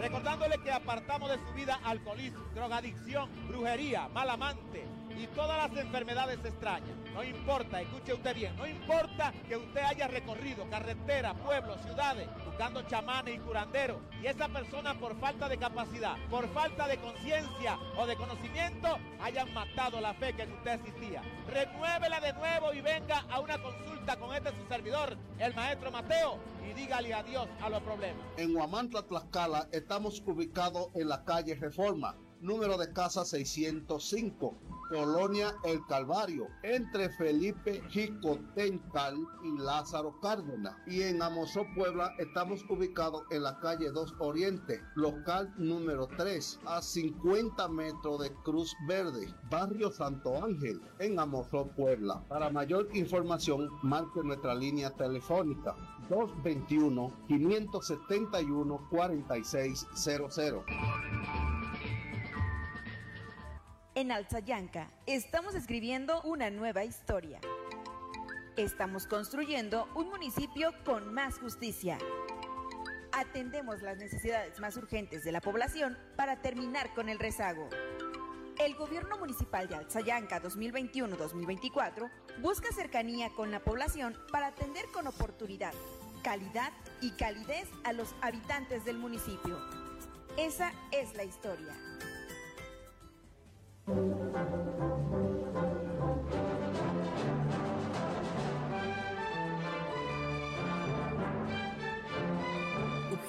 AM.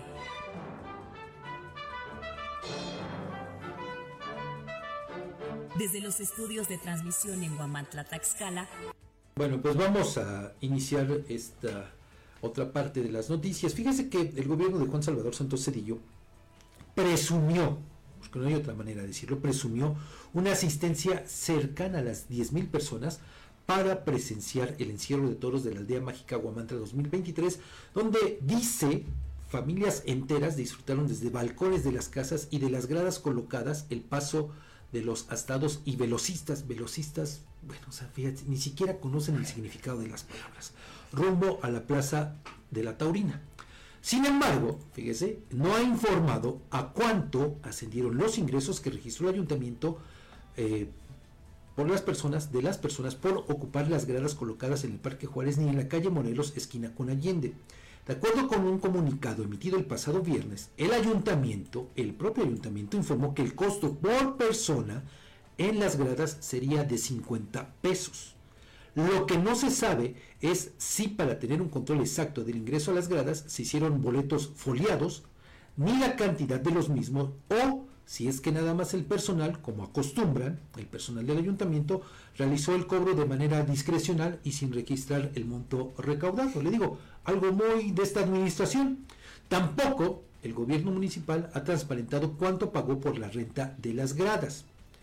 Al término del evento, que duró menos de dos minutos, el gobierno municipal reportó la participación de más de 700 corredores, aquí se aplica bien el término, en los 650 metros que recorrieron tres toros de Tepeyagualco y tres de Núñez del Olmo, que salieron del estacionamiento de Los Morales en la calle Zaragoza hasta llegar a la Plaza La Taurina Fernando de los Reyes El Callao. Sobre este punto, vecinos de Guamantla expresaron su indignación ante dicho evento taurino realizado el sábado en las calles de esta localidad, el cual consideran un derroche injustificado de recursos públicos. Uno de los residentes que presenció el evento calcula, no sé de dónde sacó este dato, que también se me hace... Eh, pues estratosférico, lo digo con todo respeto para quien aportó el dato, dice que se pudieron haber gastado al menos 2 millones de pesos del erario. No es cierto, o sea, también hay que ser eh, justos. No, no, no fueron 2 millones de pesos. Esa es una aberración. Lo digo con todo respeto para quien proporciona el dato. Pero, pues ante esto, los vecinos exigen al, al, ayuntamiento los siguientes documentos para transparentar el origen y destino de los recursos. Facturas de compra o renta de los toros, bueno, aquí no pudieron ser rentados. O sea, vea cómo vamos también con, lo que opina a veces la gente sin conocimiento de causa. No, los toros no fueron rentados, fueron comprados. Lo que sí se rentó fueron los cabestros, las gradas, burladeros, bueno, burladeros no, no hubo. No hubo. O sea, ve nada más. Los corrales, bueno, en este caso, el espacio del estacionamiento de los Morales, que lo utilizaron como corral. Los cohetones, y, la demás infraestructura, bueno, no sé a qué demás infraestructura se refieran, pero también exigen facturas por concepto de cierre de calles, bueno, ¿cómo van a, facturar el, cierre de calles? Esa es una aberración. El pago a arreadores y transporte de animales. Bueno, digo que hay que ser justo también. ¿eh? Dictamen de justificación, aprobación en cabildo y adjudicación del contrato del evento taurino. Y bueno, pues eh, hay quien dice que eh, pues es lamentable que todavía haya gente que crea que este presidente municipal quiere hacer algo por los guamantlecos y exigen pues cuentas claras sobre el destino de recursos públicos de esto que ocurrió aquí en Guamantla.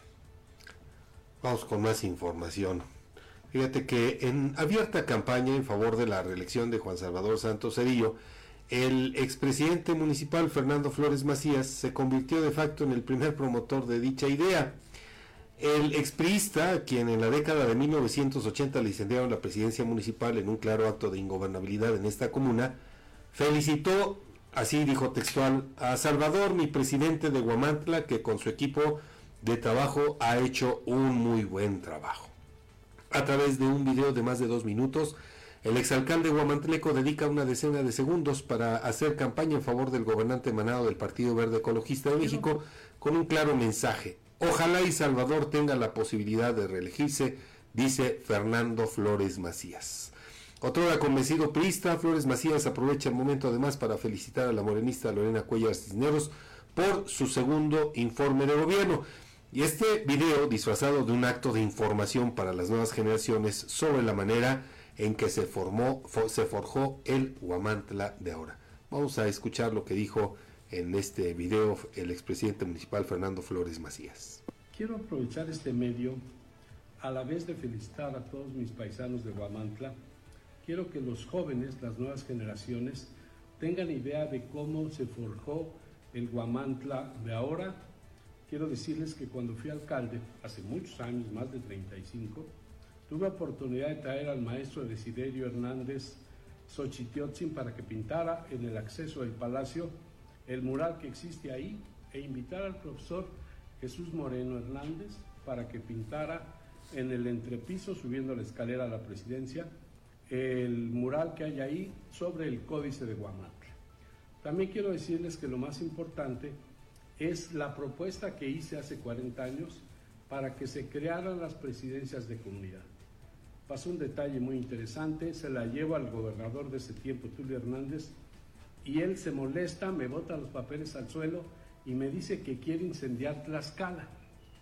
Pues yo recojo mis papeles y me regreso a Guamantla. A los dos años me habla nuevamente, me invita a desayunar a casa de gobierno y me dice que lo convenza en cinco minutos de que esa propuesta es buena. Y le digo que solamente requiero de 10 segundos para hacer la propuesta. Esto es, elección constitucional de los presidentes de comunidad que tuvieran voz y voto en el cabildo y presupuesto autónomo y creciente. Y se quedó sorprendido, le dijo que estaba bien la idea, que ya se había convencido y que eh, iba a hacer la propuesta con sus abogados y me la mandaría a Guamantla para que yo ratificara que mi propuesta iba incluida ahí. Efectivamente, un licenciado de que trabajaba con Tulio me mandó la, me llevó los documentos, la revisamos y eh, la auto, le puse la firma, se lo llevaron al gobernador y él ya mandó la iniciativa formal al Congreso y se crean las presidencias de comunidad a partir de 1985. Bien, a partir de este cambio constitucional muy importante es que más de 400 pueblos de Tlaxcala han tenido un nivel de desarrollo mucho, muy importante.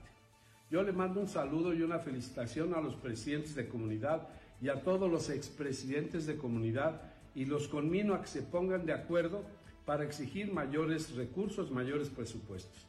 Gracias a este medio los felicito y felicito a la gobernadora por su segundo año de gobierno y felicito también a Salvador, mi presidente de Guamantla, que con su equipo de trabajo ha hecho un muy buen trabajo.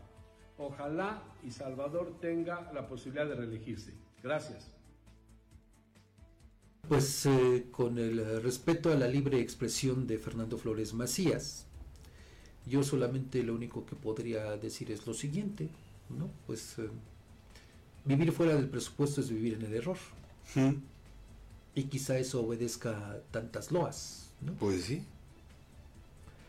Por lo demás, por lo que eh, refiere a los presidentes de comunidad, como los conocemos hoy día, sin duda que sí hay gente rescatable, gente valiosa, pero desafortunadamente, y lo podemos ver en el día a día, muchos, muchos pues solamente eso, ¿no? Buscan el, hueso, pues para vivir del erario, como Fernando eh, Flores lo sabe, ¿no? Sí, sí, sí, sin duda, porque digo, yo no sé si ya esté viviendo de tiempo completo aquí Fernando Flores Macías en Huamantla, pero hasta donde sabía, pues tenía su residencia en la Ciudad de México. No sé bajo qué parámetros dice lo que dijo. Bueno, pues él ya estaba eh, trabajando desde el gobierno de Marco Antonio Mena. ¿Aquí en Tlaxcala? Estaba, sí, sí, sí, estaba trabajando aquí en Tlaxcala. Eh, fíjese, ¿no? Eh, siempre, bueno, no siempre, pero en los últimos años, pues él anhelaba volver a la escena pública en un cargo de elección popular, porque dice que tiene la experiencia, pero pues no se le ha logrado, no se le hizo. Entonces, pues tenía un cargo ahí menor en el gobierno del de, ahora morenista, Marco Antonio Mena Rodríguez. Y bueno, pues no solamente eso, le digo, pues, sino, eh, pues lleva a pensar precisamente en, todo esto, en otra visión muy distinta a la que tenemos todos. Y además, fíjese, pues eh, también eh, ha sido de los bueno, en, esta suerte, Edgar, yo no entiendo de, quienes pues se presume que también ha estado al lado de Beatriz Paredes, ¿no? Sí. Entonces... Por eso te llama la atención este pronunciamiento que, pues ahora sí, ya, ya no sabes para dónde jalar. ¿Le habrán ofrecido algo a Fernando a cambio de este destape? ¿De este apoyo? ¿O estará él buscando algún beneficio personal? Pues sí, le digo, a eso voy. Pero, pues imagínate, la verdad no creo que pueda, por Morena, Fernando Flores Macías, tener una candidatura. No lo creo. Todo es posible en política, ¿verdad? Todo es posible, pero no creo. No creo, definitivamente no creo. Pues sí, igual y a lo mejor se conformará con algo más local aquí en el municipio. Probablemente. igual. Pero bueno, pues. Tenemos más, Edgar. Vamos con más información. Fíjate que el diputado federal por el Distrito 1 de Tlaxcala, José Alejandro Aguilar López, mintió al declarar que el Pleno de la Cámara de Diputados aprobó reformas a la ley de inversión extranjera que supuestamente propuso él en ese poder. En una revisión a las proposiciones con punto de acuerdo presentadas por diputados de la 65 legislatura turnadas a comisión y actualizada el 23 de diciembre pasado, se puede corroborar que el diputado petista únicamente presentó tres propuestas.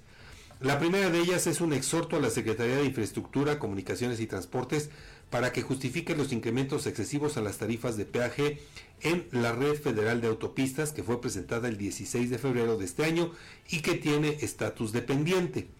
La segunda proposición del legislador expanista es otro exhorto dirigido a la eh, Comisión de Concertación Política del Congreso para la creación de una comisión especial que dé seguimiento para iniciar los procesos judiciales en contra del expresidente Felipe Calderón Hinojosa y funcionarios de su gobierno encargados de la seguridad pública y procuración de justicia. Esta propuesta se presentó el 12 de abril de este año y se encuentra también en estado pendiente. La tercera proposición presentada el 18 de abril es un exhorto más dirigido a la SADER a través de Segalmex para establecer un precio de garantía no menor de 7 mil pesos para la tonelada de maíz y de un precio mínimo de 8 mil pesos para la tonelada de trigo panificable y cristalino producido en los estados de Sinaloa, Sonora y Baja California. Pese a estas evidencias, el legislador y exalcalde en dos ocasiones del municipio de Huamantla aseguró apenas el 29 de noviembre pasado en un medio de comunicación local que el Pleno de la Cámara de Diputados aprobó reformas a la ley de inversión extranjera propuestas por el mismo efecto de actualizar las denominaciones en distintas secretarías de Estado. De acuerdo con datos obtenidos en la página oficial de la Cámara de Diputados, la última actualización a la ley referida corresponde al 16 de diciembre de este año, pero no aparece el nombre del diputado José Alejandro Aguilar López como promotor de dicha reforma. Bueno, los famosos otros datos. como en todas partes. Pues vamos a, haciendo pausa. vamos a la siguiente pausa, son las 8 de la mañana con 31 minutos. Recuerde la pregunta de este día, ¿usted está de acuerdo en que se privaticen carreteras de Tlaxcala y se cobre peaje para transitar en ellas? Bueno, pues ponemos a su disposición nuestro número telefónico en cabina con WhatsApp, el 247-132-5496, y también ponemos a su disposición nuestras redes sociales para que haga sus opiniones sobre este tema. Vamos a la pausa, volvemos enseguida.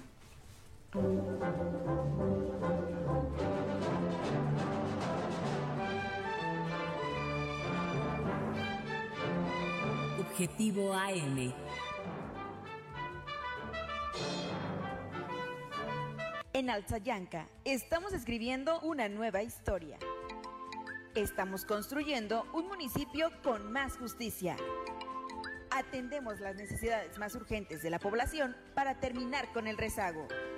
El Gobierno Municipal de Alzayanca 2021-2024 busca cercanía con la población para atender con oportunidad, calidad y calidez a los habitantes del municipio. Esa es la historia.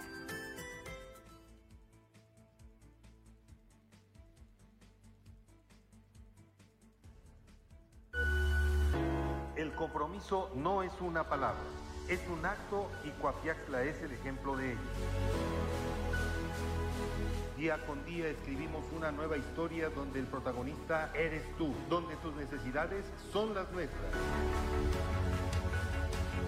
Y cada día trabajamos para cumplirlas porque con Coapiaxla unidos avanzamos. Gobierno de Coapiaxla 2021-2024. Amantes del dulce, les traemos una tentación que no podrán resistir. Bienvenidos a Pastelería El Convento, tu destino para los pasteles más deliciosos en Guamantla.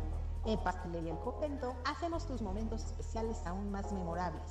Ofrecemos una amplia gama de pasteles para todas las ocasiones, tamaños y sabores para satisfacer todos los gustos. Y si tienes un evento familiar en puerta, prueba nuestros pasteles de tres leches, tres quesos, mil hojas, fruta fresca, tarzamora, rosca de reyes, hojaldras, gelatinas, flan y el delicioso chocoplan. Estamos ubicados en dos direcciones en Huamantla, en Morelos Oriente 106 y en Juárez Norte 215. También puedes encontrarnos en Grajales 3 Oriente número 7. continuar con nosotros en Objetivo M. Vamos a más noticias. El exdirigente estatal del PRI, del Partido Revolucionario Institucional, Oscar N., aquí en el Estado, fue vinculado a proceso por el delito de violencia de género. De acuerdo con la carpeta de investigación respectiva, la semana pasada, el también exfuncionario estatal en la administración de Marco Antonio Mena fue señalado de agredir a un par de mujeres a quienes les causó quemaduras y también de causar destrozos en un negocio ubicado en Santana Chautempan. Los hechos ocurrieron en un negocio de la calle Progreso Sur cuando el ex líder priista, al parecer en estado etílico, ingresó para exigir el pago de un préstamo a las víctimas y al no recibir precisamente el pago, el abono, primero las amagó y después las agredió física y verbalmente. Tras una llamada de auxilio al lugar llegaron policías municipales de Chautempan, quienes detuvieron al presunto agresor y después lo pusieron a disposición de la autoridad correspondiente. Pues, mira, Edgar, o sea, en todas partes ves este tipo de situaciones, Fabián, donde desafortunadamente amparados, lo veíamos en la nota, en la primera nota, amparados por el poder, se sienten intocables y cometen tropelías al por mayor. Ojalá que haya alguna sanción para este caso. Eh, pues haciendo estas labores que de agiotista, ¿no? Sí. O sea, jugando este rol de agiotista, pues presta eh, dinero. De acuerdo con versiones extraoficiales, pues es que, si es eso, es un agiotista. Porque además no, no, tienes una institución financiera pero para que se considere un préstamo. Eh, aparte, eh, supuestamente valiéndose de un acuerdo leonino, pues es que les cobra además intereses Fíjate. estratosféricos.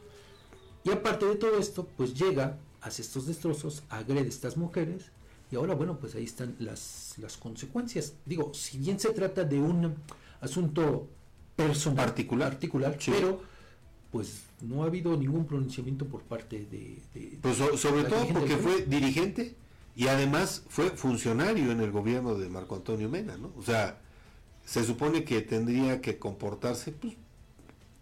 Y mira, fíjate, aquí trasladándolo al, terreno de la política, ¿no? A fin de cuentas. Si el PRI y otros partidos ahora que tienen esta alianza, pues tienen como meta prioritaria derrotar a Morena en las próximas elecciones, con este tipo de, actos, pues, le están facilitando el camino. Claro, claro, ¿no? sí, por supuesto. Imagínate quién va a querer votar por, bien decías la palabra, una caterva de personajes que tras de sí traen acumulados hechos como estos, ¿no? Que al final de cuentas laceran y lesionan la eh, pues creo que a todas las mujeres aquí fue físicamente a un par de ellas pero que al final de cuentas a la comunidad hoy en donde vemos cada caso de agresiones de violaciones a los derechos de las mujeres y que hoy más que nunca tendríamos que estar combatiendo estos hechos, Fabián. Pues mira, para el PRI, pues esto, digo, para la oposición, es decir, la oposición del PRI y sus aliados, pues a Morena, pues esto les viene como... No me ayudes, compadre.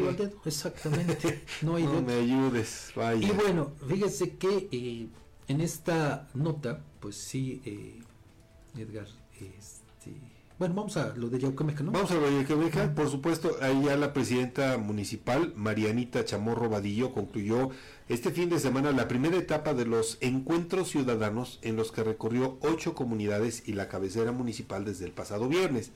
Los encuentros tuvieron la finalidad de que la alcaldesa recibiera de forma directa solicitudes y opiniones de los habitantes sobre cómo mejorar la gestión del gobierno local. Con estos recorridos, la presidenta municipal buscó acercarse a la población de todo el municipio para conocer de viva voz sus principales demandas e inquietudes rumbo a la definición de acciones y programas que respondan a las necesidades locales. Y obviamente se espera que ya en los próximos meses eh, venga una segunda etapa de estos encuentros, pero que sobre todo se aterricen ya de manera eh, de acción de gobierno las peticiones, los reclamos hechos en estas jornadas. Vamos a ver qué fue lo que dijo la presidenta municipal de Yauquemecan, María Anita Chamorro Vadillo.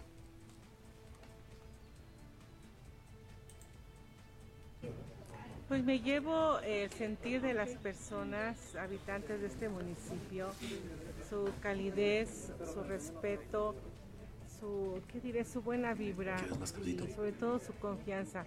De verdad que me es muy gratificante eh, escuchar esos comentarios positivos. También hay algunos temas que que nos han manifestado y que sabemos que tenemos que seguir atendiendo.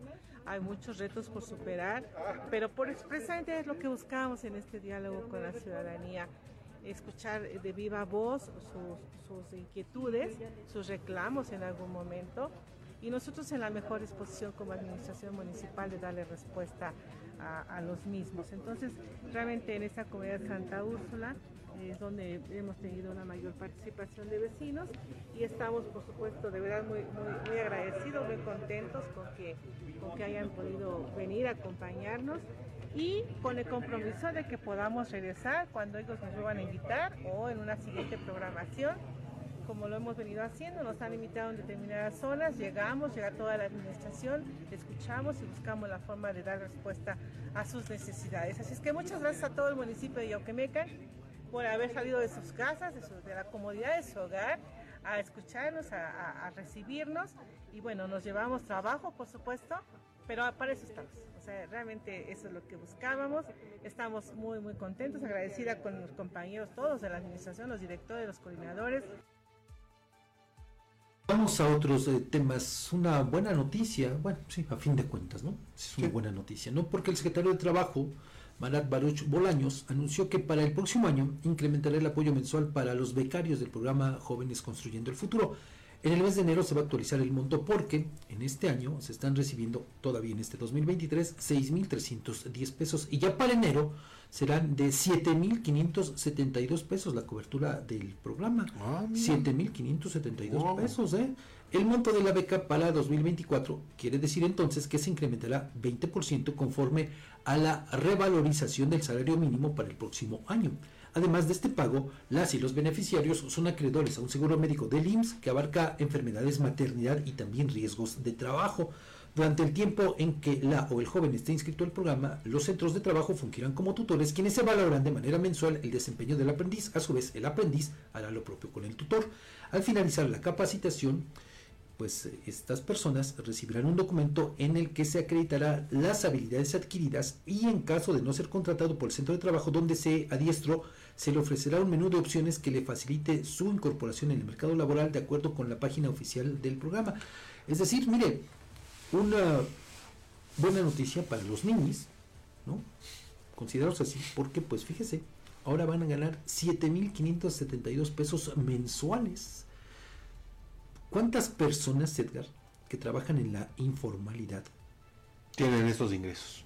Y además la prestación del seguro social. Además, ¿no? Pues... Pero además, Edgar, porque se ha evidenciado que muchos de los famosos tutores lo que hacen es cobran una lana, ellos se quedan con una lana, sí. tú no vas, fingen que te hacen todo el papeleo, todo, y entonces pues hay gente que por becario se está llevando hasta 3 mil pesos mensuales sin nada más por la firma, en algunos casos.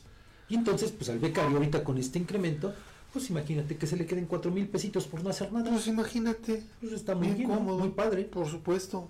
No, no pagas impuestos. Además, además, además no pagas impuestos no te están descontando, porque ya forma parte del, del contrato, eh, no, no, te están descontando lo que implica el pago del seguro social, porque tú cuando eh, firmas un contrato laboral, pues sí te dicen, Te, voy, te doy seguro, pero te voy a estar descontando un porcentaje de tu sueldo para el pago del seguro social. Y aquí no ocurre eso. ¿no? Entonces, pues mira, la verdad es que... Vamos a inscribirnos al programa. Bueno, tú se tendría que crear un programa de rucos como para que ah. puedas ingresar, ¿no? ¿Será? Pues sí. Bueno. Pues la garantía pues es que tienes tu dinero fijo, seguro, ¿no? Mes con mes, pase lo que pase. Y en el otro extremo, ¿qué ocurre?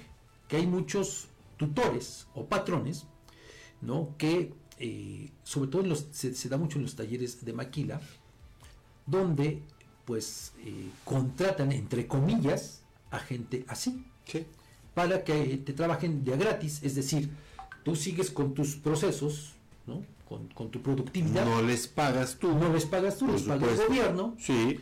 Y entonces, pues tú sigues ganando. Fíjate, qué padre. Sí, porque no les no no no no, bueno, ni el seguro social. Nada, nada, nada, nada, absolutamente nada. Puedes explotarlos, pues al fin te estoy capacitando, tienes que aprender. Ah, por ejemplo, ahorita que se llega a diciembre, no pagas aguinaldos. Por ejemplo. ¿No? Sí. Vean nada más cuántas cosas tiene todo esto.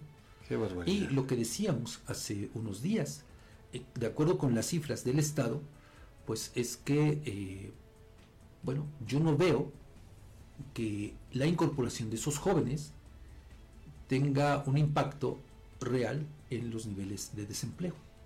Yo no lo veo. No, no, lo, lo veo.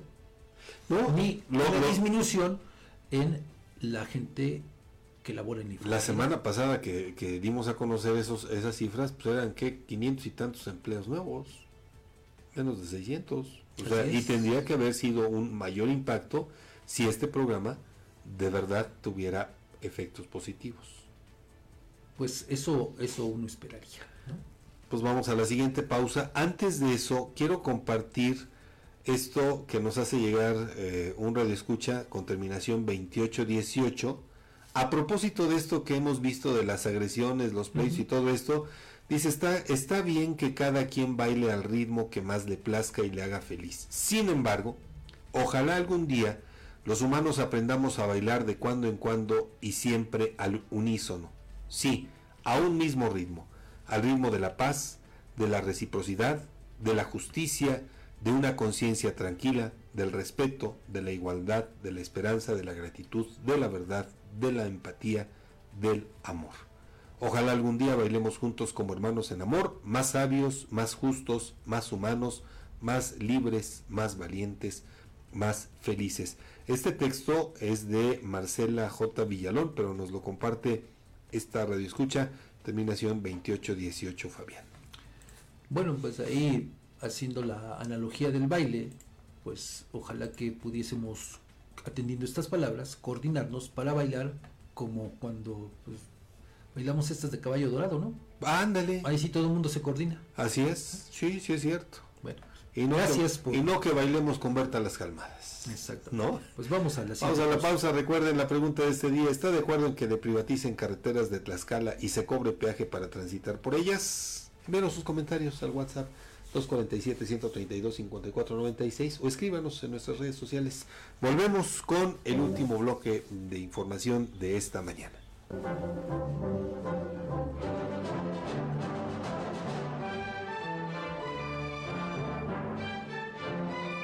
Objetivo AM.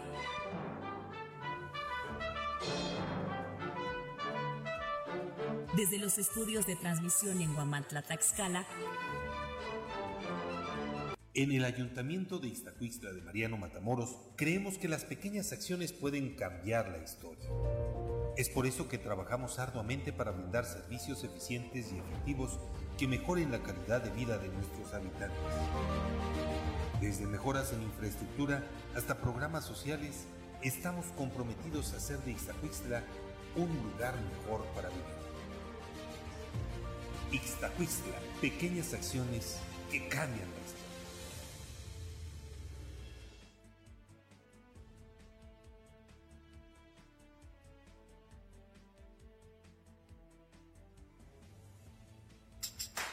En Macropay Guamantla te consentimos con un fabuloso regalo. Escucha esto, te regalamos un cupón de 600 pesos de descuento en el enganche de tu nuevo celular a crédito. Y eso no es todo. Para mantener tu dispositivo seguro te ofrecemos fundas al 2x1. Sí, 2 por el precio de uno. Además, si estás buscando un smartwatch, te tenemos cubierto con un increíble 40% de descuento.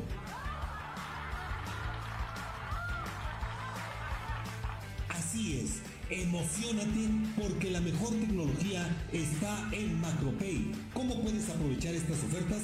Muy fácil. Solo contáctanos al 221-344-5645. Estamos ubicados a un costado de Chedragui y recuerda traer tu INE y correo. Macropay Guamantla, tu destino para la mejor tecnología. Encuéntranos en Allende Norte 603. Macropay Guamantla, la peligrosa.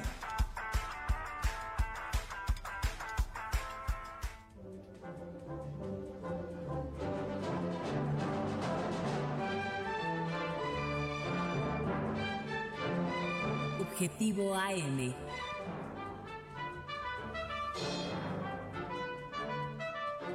Desde los estudios de transmisión en Guamantla, Taxcala. Continuamos con más noticias ahora de Puebla. Así es, la Secretaría de Seguridad Pública de esa entidad informó sobre la detención de nueve personas, entre ellas dos menores de edad, durante un operativo realizado el fin de semana en la Junta Auxiliar de Sanctorum de Cuautlancingo. De acuerdo con los reportes, los detenidos son Eric, eh, Eric Francisco, Ismael, José Rubén, Benito, Iván, Ángel David, Juan Manuel y los dos adolescentes quienes fueron asegurados por elementos de la Policía Estatal y la Guardia Nacional en trabajo coordinado con la Fiscalía. En poder de los arrestados se decomisó más de un millar de cartuchos, chalecos balísticos, armas largas y cortas, un inhibidor de señal, una granada de fragmentación y droga. Los siete adultos fueron trasladados al penal de Tepeji de Rodríguez, mientras que no, eh, no, no se supo el paradero de los menores. Se espera que las investigaciones determinen los delitos en que pudieran estar involucrados y su pertenencia a alguna organización criminal. Este operativo forma parte de los trabajos coordinados entre dependencias de los tres niveles de gobierno para combatir la incidencia delictiva en territorio poblano. Pues así las cosas, el nivel también de violencia allá en Puebla donde, pues fíjese, también le compartimos ahora que un menor de 14 años resultó con fracturas múltiples tras ser atropellado presuntamente por un familiar del presidente de San Matías Tlancaleca, Oscar Anguiano, esto en un accidente ocurrido el sábado sobre la carretera federal México-Puebla. De acuerdo con los reportes, el vehículo involucrado fue entregado a parientes del conductor, mientras que la motocicleta del adolescente lesionado quedó bajo resguardo de la policía municipal. Pobladores recordaron que cuando Anguiano era candidato a diputado local, también atropelló a un niño en ese municipio, pero su suplente asumió la responsabilidad para que siguiera en campaña. Tras el accidente del sábado, el menor accidentado que sufrió fracturas en una pierna fue llevado a un hospital particular en San Martín Texmelucan. Vecinos del lugar denunciaron que las autoridades han tratado de ocultar este percance donde resultó afectado el niño, aparentemente por privilegiar al familiar del alcalde involucrado y exigen que no haya impunidad. Pues en más información de Puebla, Fabián, el hallazgo del cuerpo sin vida de un hombre fue reportado la madrugada del domingo en un basurero del Tianguis de San Lucas Atoyatenco en la calle Francisco Villa. De acuerdo con los primeros reportes, el occiso presentaba impacto de bala en el pecho y llevaba pantalón de mezclilla, zapatos café y una ensangretada camisa hecha jirones. En la escena también se encontró un casquillo percutido. Tras acordonar la zona, agentes de la Fiscalía iniciaron las investigaciones sobre este probable homicidio. Los primeros indicios señalan que la víctima habría sido levantada previamente en la colonia Los Docios, allá en San Martín Texmelucan. Más tarde, personal de servicio médico forense realizó el levantamiento del cuerpo para después trasladarlo al anfiteatro de la ciudad de Puebla, donde intentarán identificarlo. Hasta ahora el masculino fallecido es de identidad desconocida. Las autoridades continúan los trabajos para el esclarecimiento de este crimen y se esperan más detalles sobre lo ocurrido conforme avancen las diligencias. Y mire, hace un rato eh, pues hablábamos sobre pues esta indolencia que en repetidas ocasiones muestra el presidente de la República, ¿no? Para con los deudos de víctimas de la delincuencia, ¿no? Bueno, ¿qué es lo que está ocurriendo ahora mismo allá afuera de Palacio Nacional, en la Ciudad de México? Bueno, pues resulta que hay un eh, grupo de madres buscadoras, de gente desaparecida, que se está manifestando precisamente, le digo, frente a Palacio Nacional. Esto, obvio, mientras transcurre la conferencia que ofrece el presidente López todas las mañanas. Pero, ¿cuál es la exigencia de este grupo de madres buscadoras, que las reciba el presidente, pero no solamente eso, están exigiendo su derecho de réplica por eh, que están inconformes con los resultados, la metodología, si es que la hubo, ¿no? de eh, la nueva Estrategia Nacional de Búsqueda Generalizada. Este tema que también abordábamos hace unos días, sí, sí, fin de en el que de, de un plumazo, plumazo borraron a cuántos prácticamente al 90%, 90% prácticamente al 90% de las personas que estaban desaparecidas. Bueno, por lo menos que, que se tenía esa cifra. ¿Y a poco ya aparecieron o cómo le hicieron por eso? Eh, y entonces, pues es un tema que está llamando mucho la atención. Por supuesto, sí. Porque, eh, le digo, de así, de un plumazo, borraron a toda esa gente, las volvieron a desaparecer, digamos, ¿no? Y hay muchísimas dudas, no solamente por parte de las madres buscadoras, sino también de organismos internacionales que no saben bien a bien cómo le hizo el gobierno, supuestamente, supuestamente, eh, para tener este censo, se valieron de estos, eh, los siervos de la nación, los servidores, bueno, gente que, que, trabaja para el gobierno, a fin de cuentas, ¿no? Y que supuestamente recorrieron casa por casa para tener los datos fidedignos. Supuestamente, pero, fíjese, hay datos referentes a que pues esto no ocurrió así. Gente que no, bueno, incluso entre las propias comisiones estatales de búsqueda, ni siquiera tampoco tienen bien a bien la información. Fíjate. Eso, eso es lo, lo, que han dicho estos grupos de buscadoras, madres buscadoras, de, sobre todo de sus hijos. Entonces, es un asunto pues que está generando no solamente inconformidad, indignación, sino también pues todas estas dudas, le digo, pues respecto de lo que hizo el gobierno federal y en esta suerte de revictimización de tantas que, que ojalá al rato no vuelvan a, llamar que son este agitadoras o que están eh, con la mafia del poder para desestabilizar al gobierno porque al final de cuentas esa ha sido también la táctica empleada para descalificar estas exigencias que primero que nada son exigencias genuinas, que son exigencias justas y que además lo están haciendo en, en, orden y en paz, ¿no? Pero están reclamando por algo que al final de cuentas, ¿a cuántos mexicanos no afecta la desaparición de personas? A muchos, a muchos, pero, pero aparte, Edgar, ¿sabes qué es lo que va a ocurrir? No, ojalá que me equivoque de verdad, pero no creo que el presidente los, los quiera recibir. No, no ni creo que tenga ese talante. Porque al final en, orden. ¿Cuántas y tantas personas han exigido lo mismo? Bueno, hablábamos hace un rato de, esta madre, eh, de los dos hijos que le mataron, sí. Eh, con estos jóvenes desaparecidos, los cinco de ellos, y que el presidente dijo que fue porque habían comprado droga con el cártel rival. Bueno, desde hace cuántos días esta señora está exigiendo al presidente que se pronuncie al respecto y que corrija. Claro. No lo ha hecho. Entonces, cuesta trabajo pensar que ahora, a pesar de esta exigencia de este grupo de madres buscadoras, pues también las pueda atender. Sí, cuesta, mucho trabajo. Difícil. Sí, claro. Y bueno, pues fíjese, antes de, irnos, le voy a compartir también esto que, no deja de llamar la atención, sobre todo porque pues eh, estamos inmersos como país y no solamente México, sino otras tantas naciones inmersos en esta crisis relacionada con la migración. ¿no? Hoy es el día precisamente del migrante. Y en este contexto, pues, ¿qué cree eh, con lo que salió Donald Trump? Bueno, pues él lo, lo ha repetido en estos días que los inmigrantes envenenan la sangre de los Estados Unidos, envenenan las instituciones mentales, dice, y las prisiones de todo el mundo. Vean nada más. Y con eso, pues le apuesta a regresar a la presidencia de los Estados Unidos, sabiendo que la fuerza laboral, la aportación que hacen los migrantes, no solamente de México, sino de otros tantos países, la fuerza hoy día laboral de los Estados Unidos radica precisamente en los migrantes en decenas de miles de migrantes, Edgar. Pero, sin embargo, Fabián, ese discurso que lo utilizó también, le generó mucha simpatía allá en los Estados Unidos.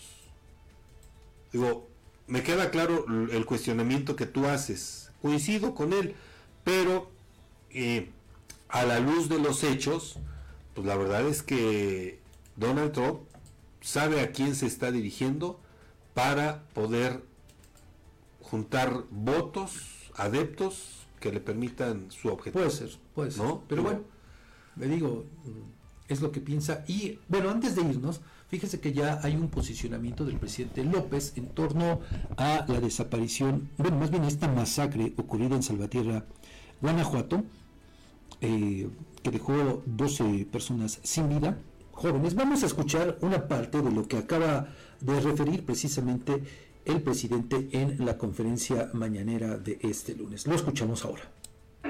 Este, no tenemos eh, toda la información, esto lo lleva el gobierno de Guanajuato, la fiscalía de Guanajuato.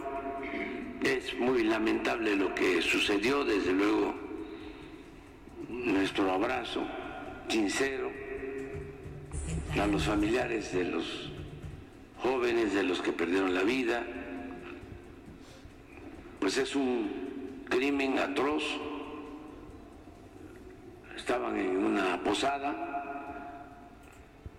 y eh, llegaron a asesinarlos. Eso es lo que se conoce hasta ahora y eh, aquí vamos a dar más información. Ya hay algunas hipótesis, pero no podemos adelantar nada todavía. ¿Les ha pedido el gobierno del Estado algún tipo de colaboración? Eh, nuestra obligación, ayudar en todo. Eh, ellos tienen la investigación.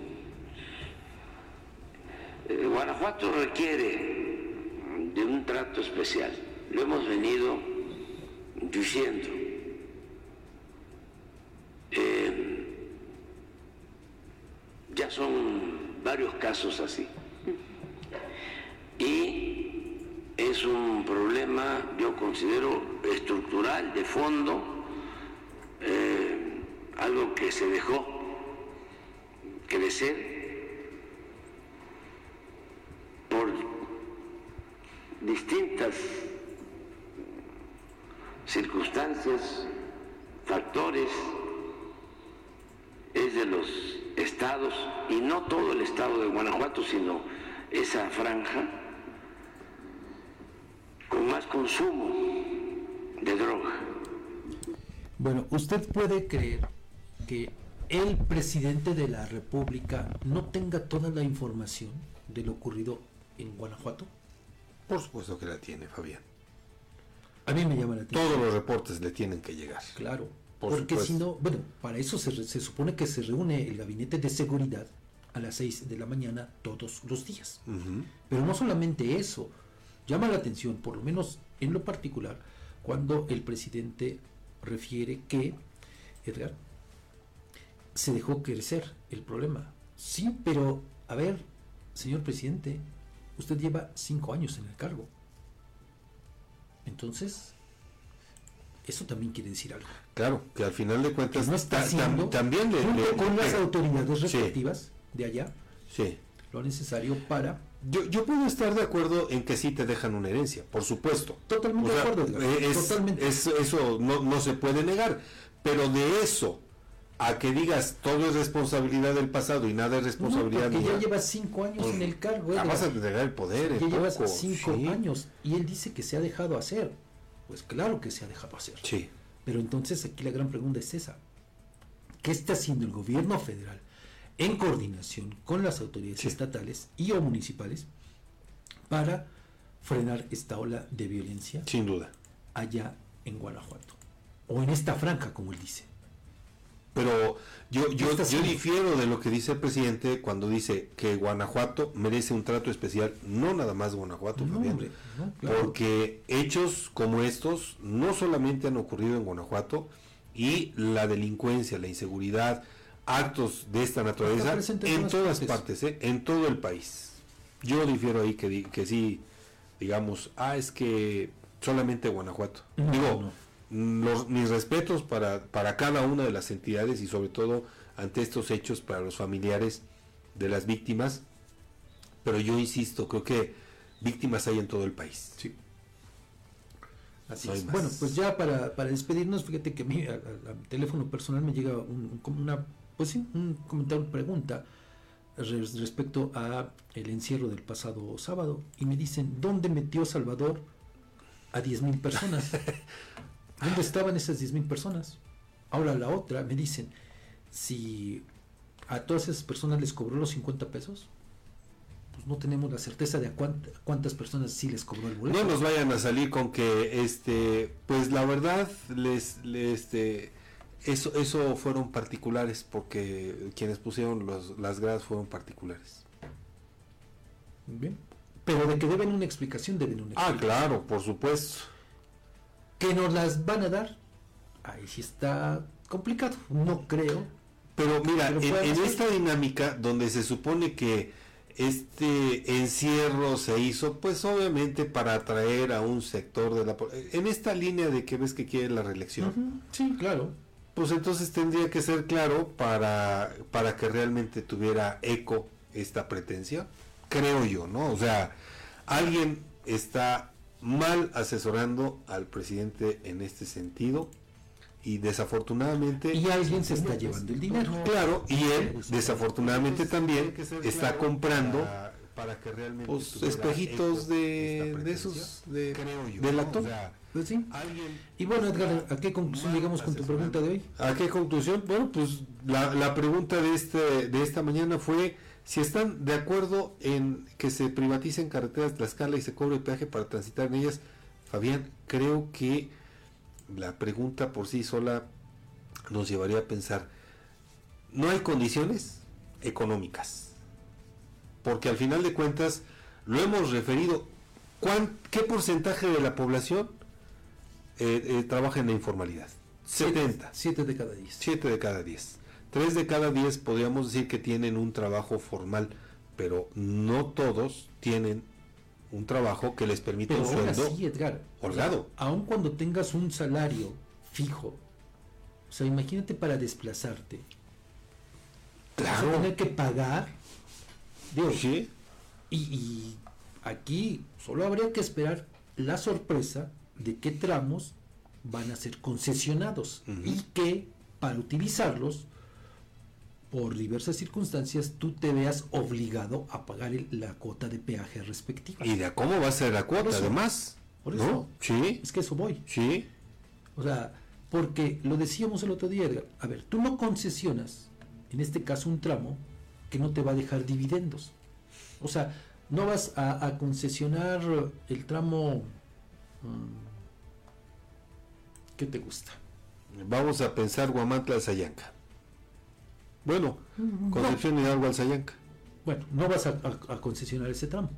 Porque el flujo vehicular es muy reducido. Sí, sí. A ti empresario, para que te convenga, y desde luego a ti gobierno, para que quedes bien con tus cuates, ¿no? Pues les vas a tener que entregar un tramo que sea redituable. Por supuesto, porque, si no... además es por 30 años. Claro. Entonces, Dime qué empresario hay que le meta dinero bueno al malo. ninguno. Digo, al final de cuentas, como empresario es, yo voy a ganar. Claro. ¿No? Pues mira, qué lamentable. Lo peor, ¿sabe qué es lo peor? Es que eh, yo no veo, de verdad, y eso que somos tantos medios de comunicación, yo no veo que nos importe el tema, que lo traigamos en la agenda. Sí, es cierto, no, no, no, está. Somos los medios contadísimos quienes hemos puesto. Los de una mano, ¿eh? Y sobran dedos. Así es, y quienes hemos puesto sobre la palestra este tema. Sí, es cierto. Pero aparte, eh, precisamente por esa falta de información, pues yo no veo respuesta por parte de la sociedad. Y es para que eh, hubiera muestras de repudio y no solamente eso, que hubiera, y conste, no se trata de arengar a nadie, no, sino de ejercer este derecho que tenemos, de exigirle cuentas, ¿sabe a quién? Sí, desde luego a la gobernadora, pero ante todo, porque son quienes aprueban a los diputados, a los 25. A los 25 me refiero incluso a aquellos que no estuvieron en la sesión. Así es. ¿No? Sí. Porque faltaron a su obligación de, estar para, y de cumplir para lo que fueron electos. Así es, sí. Yo, yo, no he visto esa exigencia por parte de, de, la, gente. Y mira, en el caso de los diputados yo difícilmente veré que haya alguna oposición, salvo algunas excepciones. ¿eh? Pero, a ver, ¿qué es lo que va a pasar aquí con todo esto? Edgar, no hay que olvidar, no hay que olvidar que muchos de los integrantes de la actual legislatura quieren o buscar la reelección o buscar un nuevo cargo de elección popular. Así es. Entonces, tomen usted en cuenta, ¿eh? Ahí tiene. Ellos son los responsables de hipotecar de alguna manera. Ahorita no lo estamos viendo, pero espérate cuando, cuando empiece este, la, privatización de los Así que pues ya sabremos a quién a quienes les conferimos nuestra confianza y nuestro voto porque pues prácticamente están hipotecando el futuro del Estado. Porque aparte, fíjese, solo para verlo en perspectiva, seguramente a todos estos diputados, los que aprobaron esta facultad para que el gobierno pueda concesionar tramos carreteros, tramos y caminos, pues eh, quizá seguramente al ratito resulten beneficios con una tarjeta pues, para que ellos no paguen peaje claro, por los a veces es la única forma de encontrar la Como ocurrió aquí en Huamantla como está ocurriendo aquí en Guamantra con el tema de los parquímetros. Hay gente, cuates del presidente, a los que no se les cobra el parquímetro. ¿Cómo crees? Entonces, bueno. Mira nada más. Así las cosas. Nos despedimos. Lamentablemente, Fabián. Disfrute sus vacaciones estas dos últimas semanas del año. Ya, estamos a una semana de celebrar la Navidad. Así es. Nos escuchamos mañana a partir de las 7.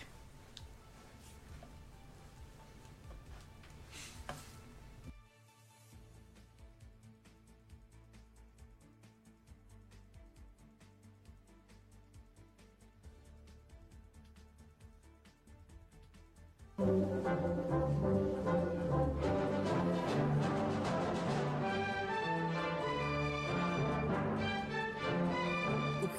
AM.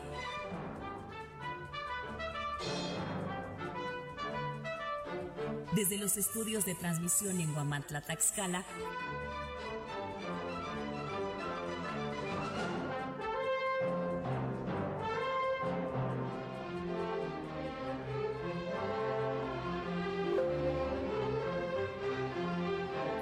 las señales del 1370M en Tlaxcala, la 1600AM en Ciudad Cerdán, Puebla, www.peligrosa.mx y guamantla.tv.